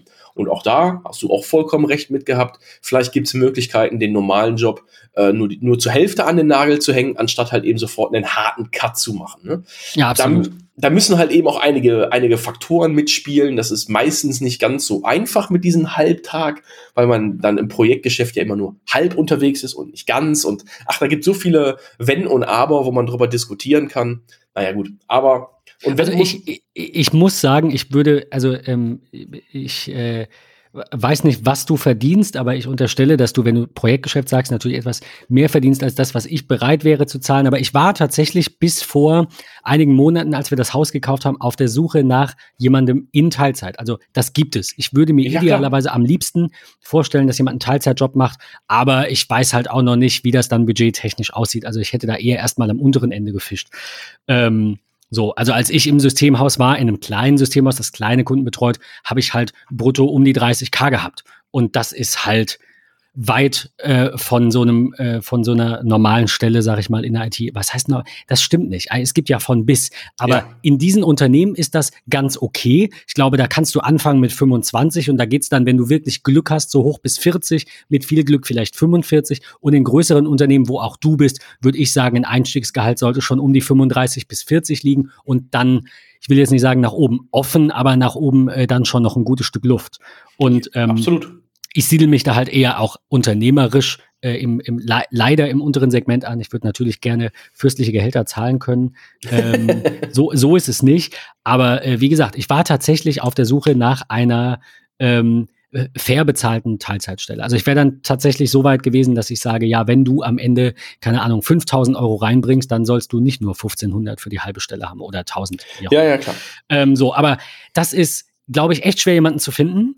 Ähm, ich ich habe das aber noch vor. Also falls das jetzt zufällig jemand hört, ähm, es wird noch ein bisschen dauern. Aber, also weil wir halt gerade mitten im Hausumbau sind und ich die Kohle einfach beisammen halten will und weil ich einfach nicht weiß, wie, was kostet das Projekt am Ende und ich hätte es gerne fertig, also man ist nie fertig, aber ich hätte es gerne so, dass es Spaß macht und dann, äh, dann gibt's halt auch mal ein Veto von der Frau, kann ja auch mal sein. Äh, also was heißt Veto? Wir sind uns darin einig, dass es jetzt nicht der richtige Zeitpunkt wäre, sagen wir es so. Aber wenn das Kapitel Haus abgeschlossen ist und es weiterhin so gut läuft, wie es gerade läuft, dann äh, hätte ich da Lust drauf. Also so ist es, ähm, so ist es nicht, dass man es nicht findet, aber du hast natürlich recht, es ist ähm, seltener der Fall. Also gerade in größeren Unternehmen bestimmt, vor allem im Projektgeschäft natürlich, aber generell sind Teilzeitstellen noch sehr rar, was einfach ja, so ist. Ist, ist so. halt so, ja. Genau. Deswegen aber man, ich werde halt eben den richtigen Weg irgendwie für mich finden. Ich, egal wie momentan, ich bin auch so momentan ziemlich glücklich, wie ich unterwegs bin. Ähm, natürlich für mich ist überschweifend gesehen die vielleicht die Selbstständigkeit ähm, vielleicht der, der angenehmere Weg, der schönere Weg, den ich vielleicht auch, nicht vielleicht, den ich auch anstrebe. Nur ich brauche halt eben ähm, so, einen, so, einen, so einen fließenden Übergang. Ähm, wie der passiert, ist einfach noch offen. Ich bin jetzt gerade erstmal dabei, sozusagen den Kanal, also das, das Medium sozusagen einfach weiter auszubauen. Ähm, es, es macht sogar, es macht ja sogar Spaß. Also ich gewinne ja doppelt im Endeffekt. Ich gewinne ja doppelt, ich, ich verdiene mein normales Geld, ich gehe da ganz normal arbeiten jeden Tag. Ähm, auf der anderen Seite äh, mache ich trotzdem noch das, was mir Spaß macht und ich schaffe das auch zeitlich und baue aber trotzdem irgendetwas kontinuierlich auf mit dem, wie besonders mit dem YouTube-Kanal, die Webseite, ähm, arbeitet natürlich auch die ganze Zeit irgendwo mit, weil ich da natürlich alles Mögliche gerne mal mit verschriftliche. Also wenn ich irgendetwas in einem Video zeige, wo Befehle oder sonst was gebraucht werden, packe ich das auf die Webseite mit drauf. Und auch dazu gibt's natürlich gibt es kein Geheimnis, habe ich immer mal wieder irgendwelche Affiliate-Links von irgendwelchen Routern bei Amazon oder sonst was, wo ich halt eben ein paar Pfennig irgendwo mitverdiene und das läppert sich halt irgendwie hoch. Und dadurch, dass die, dass die, die, die, die dass die Zuschauerzahl einfach immer größer wird, wächst halt eben auch das kontinuierlich irgendwie mit. Ne? Im Sommer mal weniger, im Winter mal mehr, am Wochenende mal deutlich mehr und mittwochs ist es immer ganz schlecht, wie auch immer. Das kann man irgendwann absehen. Ne? Das kann man irgendwann absehen, aber darum geht's ja auch nicht. Es geht ja um das, um das Langfristige im Endeffekt. Genau. Und dahingehend, ja, um die Frage zu beantworten, irgendwann ist mein Ziel definitiv. Ähm, dass ich kann, ich kann, kann kein anderes Wort sagen als irgendwann. Ich will auch keine Zeit definieren, sage ich. Ja, ist das mein Ziel, wo ich momentan drauf hinarbeite. Genau. Ja, ist doch schön. Dann, also ich hoffe, ähm, wir sind noch nicht ganz am Ende der, der Maximalzeit, aber fast. Äh, ich hoffe, dass wir vielleicht den einen oder anderen auch zu dir bringen können. Äh, ich weiß, dass unsere Hörerschaft bunt gemischt ist. Da sind bestimmt einige dabei. Wir sind ja hin und wieder mal Apple-lastiger. Nicht, nicht immer. Wie gesagt, wir haben über Windows 11 genauso gesprochen, äh, wie beispielsweise auch mal über Ubiquity. Ja. Äh, über, über zwei Folgen sogar, über die Dream Machine Pro und dann irgendwie über das Wi-Fi-Gedöns. Du hattest gesagt, da, da kommt bei dir vielleicht auch noch was. Also grundsätzlich äh, glaube ich, dass da bei uns schon welche dabei sind, die äh, sich auch für etwas technischere Themen interessieren. Also auch ein bisschen mehr in die Tiefe ist, sind deine Videos ja schon. Ist jetzt nicht so ein bisschen netter Plausch über das, was es so, was es so gibt. Also es geht schon mehr in die Tiefe als unser Podcast. Ähm, aber in eine ähnliche Richtung. Ähm, ja. Also halt, naja, ähm, äh, äh, du hast es, du hast nicht gesagt oberflächlich, du hast was anderes gesagt. Ich ja, nicht. ich weiß nicht. Ich, äh, Aber so halt, ja, also für jedermann leicht verständlich, wenn man eine gewisse IT-Affinität hat. So, und genau. ich weiß jetzt nicht, ob bei unserer Zuhörerschaft jetzt mehr IT-affine Menschen sind oder mehr Leute, die eben, keine Ahnung, ein MacBook haben und einfach wissen wollen, was es Neues in der Apple-Welt gibt. Ich habe keine Ahnung. Genau. Ich ähm, habe halt so ein bisschen den hoffen, Ansatz. Wir bringen da ein paar mit rüber wenn ich irgendwie, wenn ich, ich habe den Ansatz, wenn ich irgendein technisches Video erkläre, wo beispielsweise auch irgendwie Netzwerk mit beihängt, dann gehe ich halt eben hin und mache mir kurz die Mühe, ähm, zeichne halt eben ein kurzes Bildchen, um erstmal einmal kurz zu zeigen, ja, worüber rede ich denn überhaupt? Was ist denn womit verbunden irgendwie und wie funktioniert da irgendwie die Kommunikation? Also ich sage ganz gerne in den Anfängen von meinen Videos, aber wir müssen erstmal einmal kurz Theorie machen. Und dann gehe ich halt eben so ein Theoriebild einmal so ein bisschen durch, damit man grob verstanden hat, worum es geht. Wie gesagt, du sagst es gerade selber, so ein bisschen informationstechnischer Ansatz muss halt da sein, sonst klappt's nicht. Ähm, und danach gehe ich halt eben dahin über, um zu zeigen, ja, wie installiert man denn das und das oder wie richtet man das und das denn ein oder eine VPN-Verbindung, was auch immer. Aber zumindest immer so, dass man dass ich ja versuche, zumindest 80 Prozent abzuholen. Die letzten 20 Prozent ähm, sind halt eben auf dem Video falsch oder sowas oder sind halt eben sowieso Kann nicht ja auch sein. normal. Klar. Aber ich versuche es halt eben immer. Ich habe eben echt irgendein gutes Wort gehabt, Benjamin. Mir fällt es aber auch nicht ein. Ich weiß es nicht mehr. es ist auf jeden Fall. Es war so, ähm, ja, keine Ahnung. Genau. Also, also Videos halt sind diese, nicht Anfänger diese geeignet. Ersten, die Video, was sind nicht Anfänger geeignet? Ja, was ist nicht Anfänger geeignet? Er, erweitert ist es auch nicht. Ich weiß, es, ich, ich weiß nicht. Also IT-Interessierte. Genau, genau. Es kommt natürlich auch immer darauf an, für welche Richtung man sich interessiert. Wir können jetzt einfach ähm, nicht mehr auf, auf alles im Detail eingehen, aber andere Themen, die du hattest, zum Beispiel, ich hatte es vorhin gesagt, äh, noch das Beispiel äh, CheckMK. Mhm. Das finde ich persönlich sehr spannend. Monitoring mit CheckMK. Du hast aber, ich scroll jetzt ein bisschen durch und erzähle einfach noch irgendwas, damit man vielleicht so ein bisschen Lust bekommt, deinen Kanal zu abonnieren. ähm, Fritzbox WLAN verbessern, Reichweite erhöhen, fünf Tipps für schnelleres WLAN. Oder du hast hast über Bitwarden gesprochen, das hatten wir auch schon mal im Podcast in der Folge zum Thema One Password. Du hast viel zu Grafana gemacht. Ähm, PF-Sense hast du auch schon gesagt. Ähm, ja, das sind so, äh, ja, das, das sind eigentlich so die großen Themen. Ganz viel PF-Sense sehe ich noch. Ja. Äh, oder generell auch, ähm, äh, ja, äh, Docker, Docker-Gedönse, genau. ne? Docker, Edgar Container und sowas, Container. Raspberry FreeNAS Pi. hast du auch gemacht. Also, ich meine, am Ende, ich will jetzt nicht sagen, gibt es zu jedem Thema irgendwas, aber äh, du stehst mit, ich habe gar nicht geschaut, wie viele, wie viele Videos sind es gerade? Oh, ich glaube 180, glaube ich, sind es in etwa. Ähm, auch das überblicke ich nicht mehr ganz. Ich aber ich meine so 180 Videos wo man das sieht. Aber genau. Ähm, ja, also von daher, äh, ich glaube, in der Uploads-Playlist kann man das sehen. 187 habe ich gerade nachgeguckt. 187, okay. Ja. Ähm, da wird ja noch mehr kommen und äh, wer sich rund um die IT interessiert, der ist bei dir, glaube ich, ganz gut aufgehoben. Wenn man ähm, nicht zu sehr in die Tiefe will und halt ein bisschen Affinität mitbringt. Richtig. Und dann kann man ja am Ende immer noch sich mit dir bei Discord austauschen, wie du gesagt hast. Oder natürlich, äh, also mir geht es persönlich, wenn ich die Videos schaue, drum äh, e-, eher um dich als Person. Und ich sage mir so, was, was denkt er denn dazu jetzt? Also es ist mhm. nicht so, dass ich sage, oh, ah, Windows 11, was ist das? Äh, oder dass ich sage, ich will jetzt unbedingt wissen, an welcher Stelle sich welcher Knopf befindet, sondern es ist eher diese Mischung aus ein bisschen Interesse auch an der Person. Ich glaube, aufgrund dieser Tatsache abonnieren auch viele, hoffe ich zumindest, unseren Podcast und auch deinen Channel. Und generell ist es einfach, gehört es dazu, dass man sich mit Personen, mit Ansichten, mit, mit äh, Art oder, oder Herkunft, whatever, irgendwie mit dieser Person identifiziert und sagt, ähm, ja, wir, also auch was du jetzt erzählt hast zu deinem Werdegang, äh, da, da verstehe ich schon, warum da Interesse einfach da ist, äh, an, an, auch an der Art, wie du das rüberbringst und worüber du so redest. Genau. Äh, haben wir schon sehr ähnlichen Fokus, sag ich mal, oder eben keinen, ne? Das ist vielleicht das Gute daran.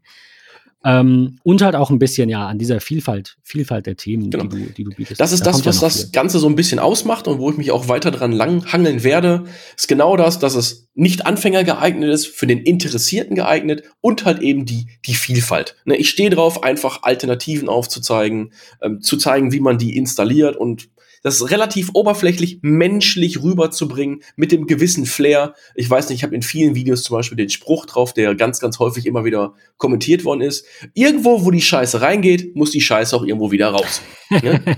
das habe ich gehört, ja, in einem der Videos, ja. Genau, das ist, äh, ja, aber es ist ja die Realität. Ne? Wenn wir über Netzwerkpakete reden, ist es ja meistens so, außer die kommen am Ziel an. Ne? Natürlich, dann ist was anderes. Aber trotzdem, ja. wenn irgendein Paket reinkommt, geht das Paket auch irgendwann wieder raus. Genau.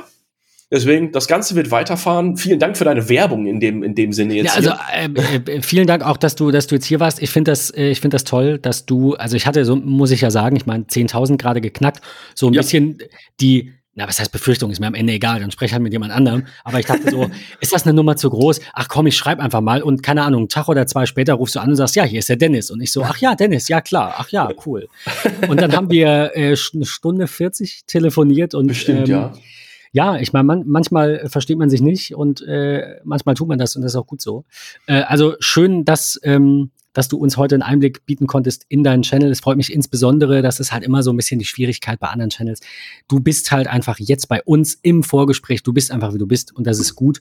Ähm, ich versuche das auch so zu handhaben. Wir hatten es im Vorgespräch so ein bisschen, dass ich überlegt habe, das wäre jetzt noch der Abschluss, dein abschließender Tipp für unseren Podcast ähm, wir haben überlegt, ein bisschen YouTube zu machen. Das war aber aus der Zeit, wo wir den Podcast auch noch sehr strikt gehandhabt haben.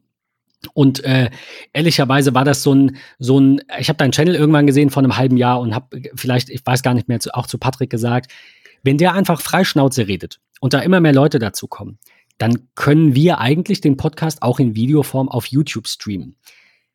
Mhm. Glaubst du, dass das gänzlich uninteressant ist, weil es halt letztendlich nur zwei Köpfe mit Headsets äh, nebeneinander sind? Oder glaubst du, man kann da schon ähm, vielleicht einen Mehrwert draus gewinnen? Du kannst da definitiv einen Mehrwert draus gewinnen, weil ich glaube, YouTube ist immer noch eine, eine, eine größere Plattform, die dann doch viel mehr bei den Leuten gesehen wird, als halt eben der, als der Podcast im Endeffekt. Das stimmt, der ist sehr ähm, nischig, ja. Genau. Ganz ehrlich, äh, persönliche Meinung ist ganz klar, definitiv ja, davon gibt's zu wenig ähm, ich, ich spinne, nee, also ich spinne das Ganze weiter. Ich sage ja so rum, ich habe ja auch irgendwie gewisse Pläne. Und ganz ehrlich, wenn ihr das anstrebt, ich kann euch echt nur sagen, machtet, denn es funktioniert wirklich gut. Ähm, ihr müsst euch, äh, müssen ist das falsche Wort, aber ihr solltet vielleicht euch irgendwo davon abheben. Natürlich, man fängt damit an, dass man per Webcam zwei Köpfe zusammensteckt und die quatschen halt miteinander. Geil wäre, und da kann ich auch gerne aus meinem Nähkästchen plaudern, geil wäre, wenn man halt direkt auch eine Kulisse schafft. Also das Ganze halt eben nicht vor dem PC macht, sondern das Ganze halt eben schafft in einem, nennen wir es mal, künstlichen Wohnzimmer, wo halt eben man sich gegenüber sitzt, wo man halt eben dann über die Themen redet, trotzdem noch was zeigen kann. Ich finde nämlich dieses gemütliche, dieses, ich gucke mir das an, ich, äh, ich kann mit den Leuten mitleben, kommt in so einer Kulisse irgendwie mehr rüber. Aber naja, ja, ist schwierig. Ich meine, ähm, wir, wir müssen mal gucken. Also es gibt ja viele technische Möglichkeiten, das in die Richtung zu bekommen, aber alle, die ich gesehen habe, sind noch so, auch noch so in den Kinderschuhen. Aber äh, also danke auf jeden Fall auch für den, ja, wie soll ich sagen, äh, Ansporn oder eben für den, für das Ja, warum eigentlich nicht? Das ist auch Fall so meine Denke. Vielleicht sehen wir uns ja bald äh, mal in der fünften Staffel von Tech Talk dann in Videoform. Ich muss mit Patrick, wie gesagt, wir sind in der Sommerpause, hören uns gerade auch nicht so oft mit Patrick nochmal sprechen, aber ich hätte grundsätzlich Bock, ähm, den Podcast aufs nächste Level zu heben und ähm, Genau, und dich dann vielleicht einfach nochmal als Gast zu haben und mit dir über Apple zu plaudern, weil ich habe heute gar nicht gefragt, was du davon hältst. Aber das haken wir jetzt ab, weil, äh, also habe ich auf dem Kanal noch nicht gesehen, deswegen denke ich, das ist nicht der Fokus. Ähm, aber es gibt da ja auch verschiedene, ähm, verschiedene Ansichten, verschiedene Hintergründe. Äh, Dennis, ähm, vielen Dank, dass du da warst. Jetzt haben wir doch fast die zwei Stunden äh, auf der Uhr, von daher ähm, müssen wir viele Themen in eine weitere Folge vielleicht irgendwann mal verschieben. Ich hab damit kein Problem. Ich komme wieder gerne zu Gast bei euch. Ähm, auch ich kann es erwidern, wenn wir da irgendwie die Möglichkeit haben, wenn ich da irgendein Format habe für, äh, für den YouTube-Kanal, dass ihr mal zu Besuch kommt, sozusagen, gerne auch in irgendeinen Livestream von mir oder sonst was, dann, dann bitte sehr, sehr gerne. Jetzt bin ich erstmal gespannt, was, was hier raus wird. Ich werde es mir natürlich anhören. Ja, das, das hoffe ich. Äh, danke an alle, die so lange dran geblieben sind. Ich weiß, es ist eine Herausforderung, so lange hier, ähm, so lange hier zuzuhören. Ich habe einen weiteren Gast, das hänge ich hier noch ganz kurz dran, das passt zeitlich noch, ähm, mit dem es dann auch noch mal etwas mehr um das Thema Selbstständigkeit gehen könnte. Äh, also das ist zumindest ein Fokus, der in dieser Folge dann kommen soll. Das ist der Stefan. Der hat auch schon zugesagt, mit dem muss ich jetzt noch einen Termin finden. Und falls euch das interessiert, ihr habt ja hoffentlich wahrscheinlich eh schon abonniert, äh, weil ihr äh, diesen, dieses Podcast-Format so sympathisch findet. Aber falls euch das Thema Selbstständigkeit an sich interessiert, sei euch die nächste Folge, die ich dann rausbringe mit dem Stefan, auch ans Herz gelegt. Äh, in diesem Sinne, vielen Dank fürs Zuhören. Dennis, danke, dass du als Gast dabei warst und äh, bis demnächst. Wir hören uns. Lieben gerne nicht dafür. Und ich bedanke mich auch aus meiner, aus meiner Sicht, aus meiner Reihe, wie auch immer. Ich bedanke mich recht herzlich bei euch und bei dir. Bis denn. Bis dahin, ciao. Tschüss.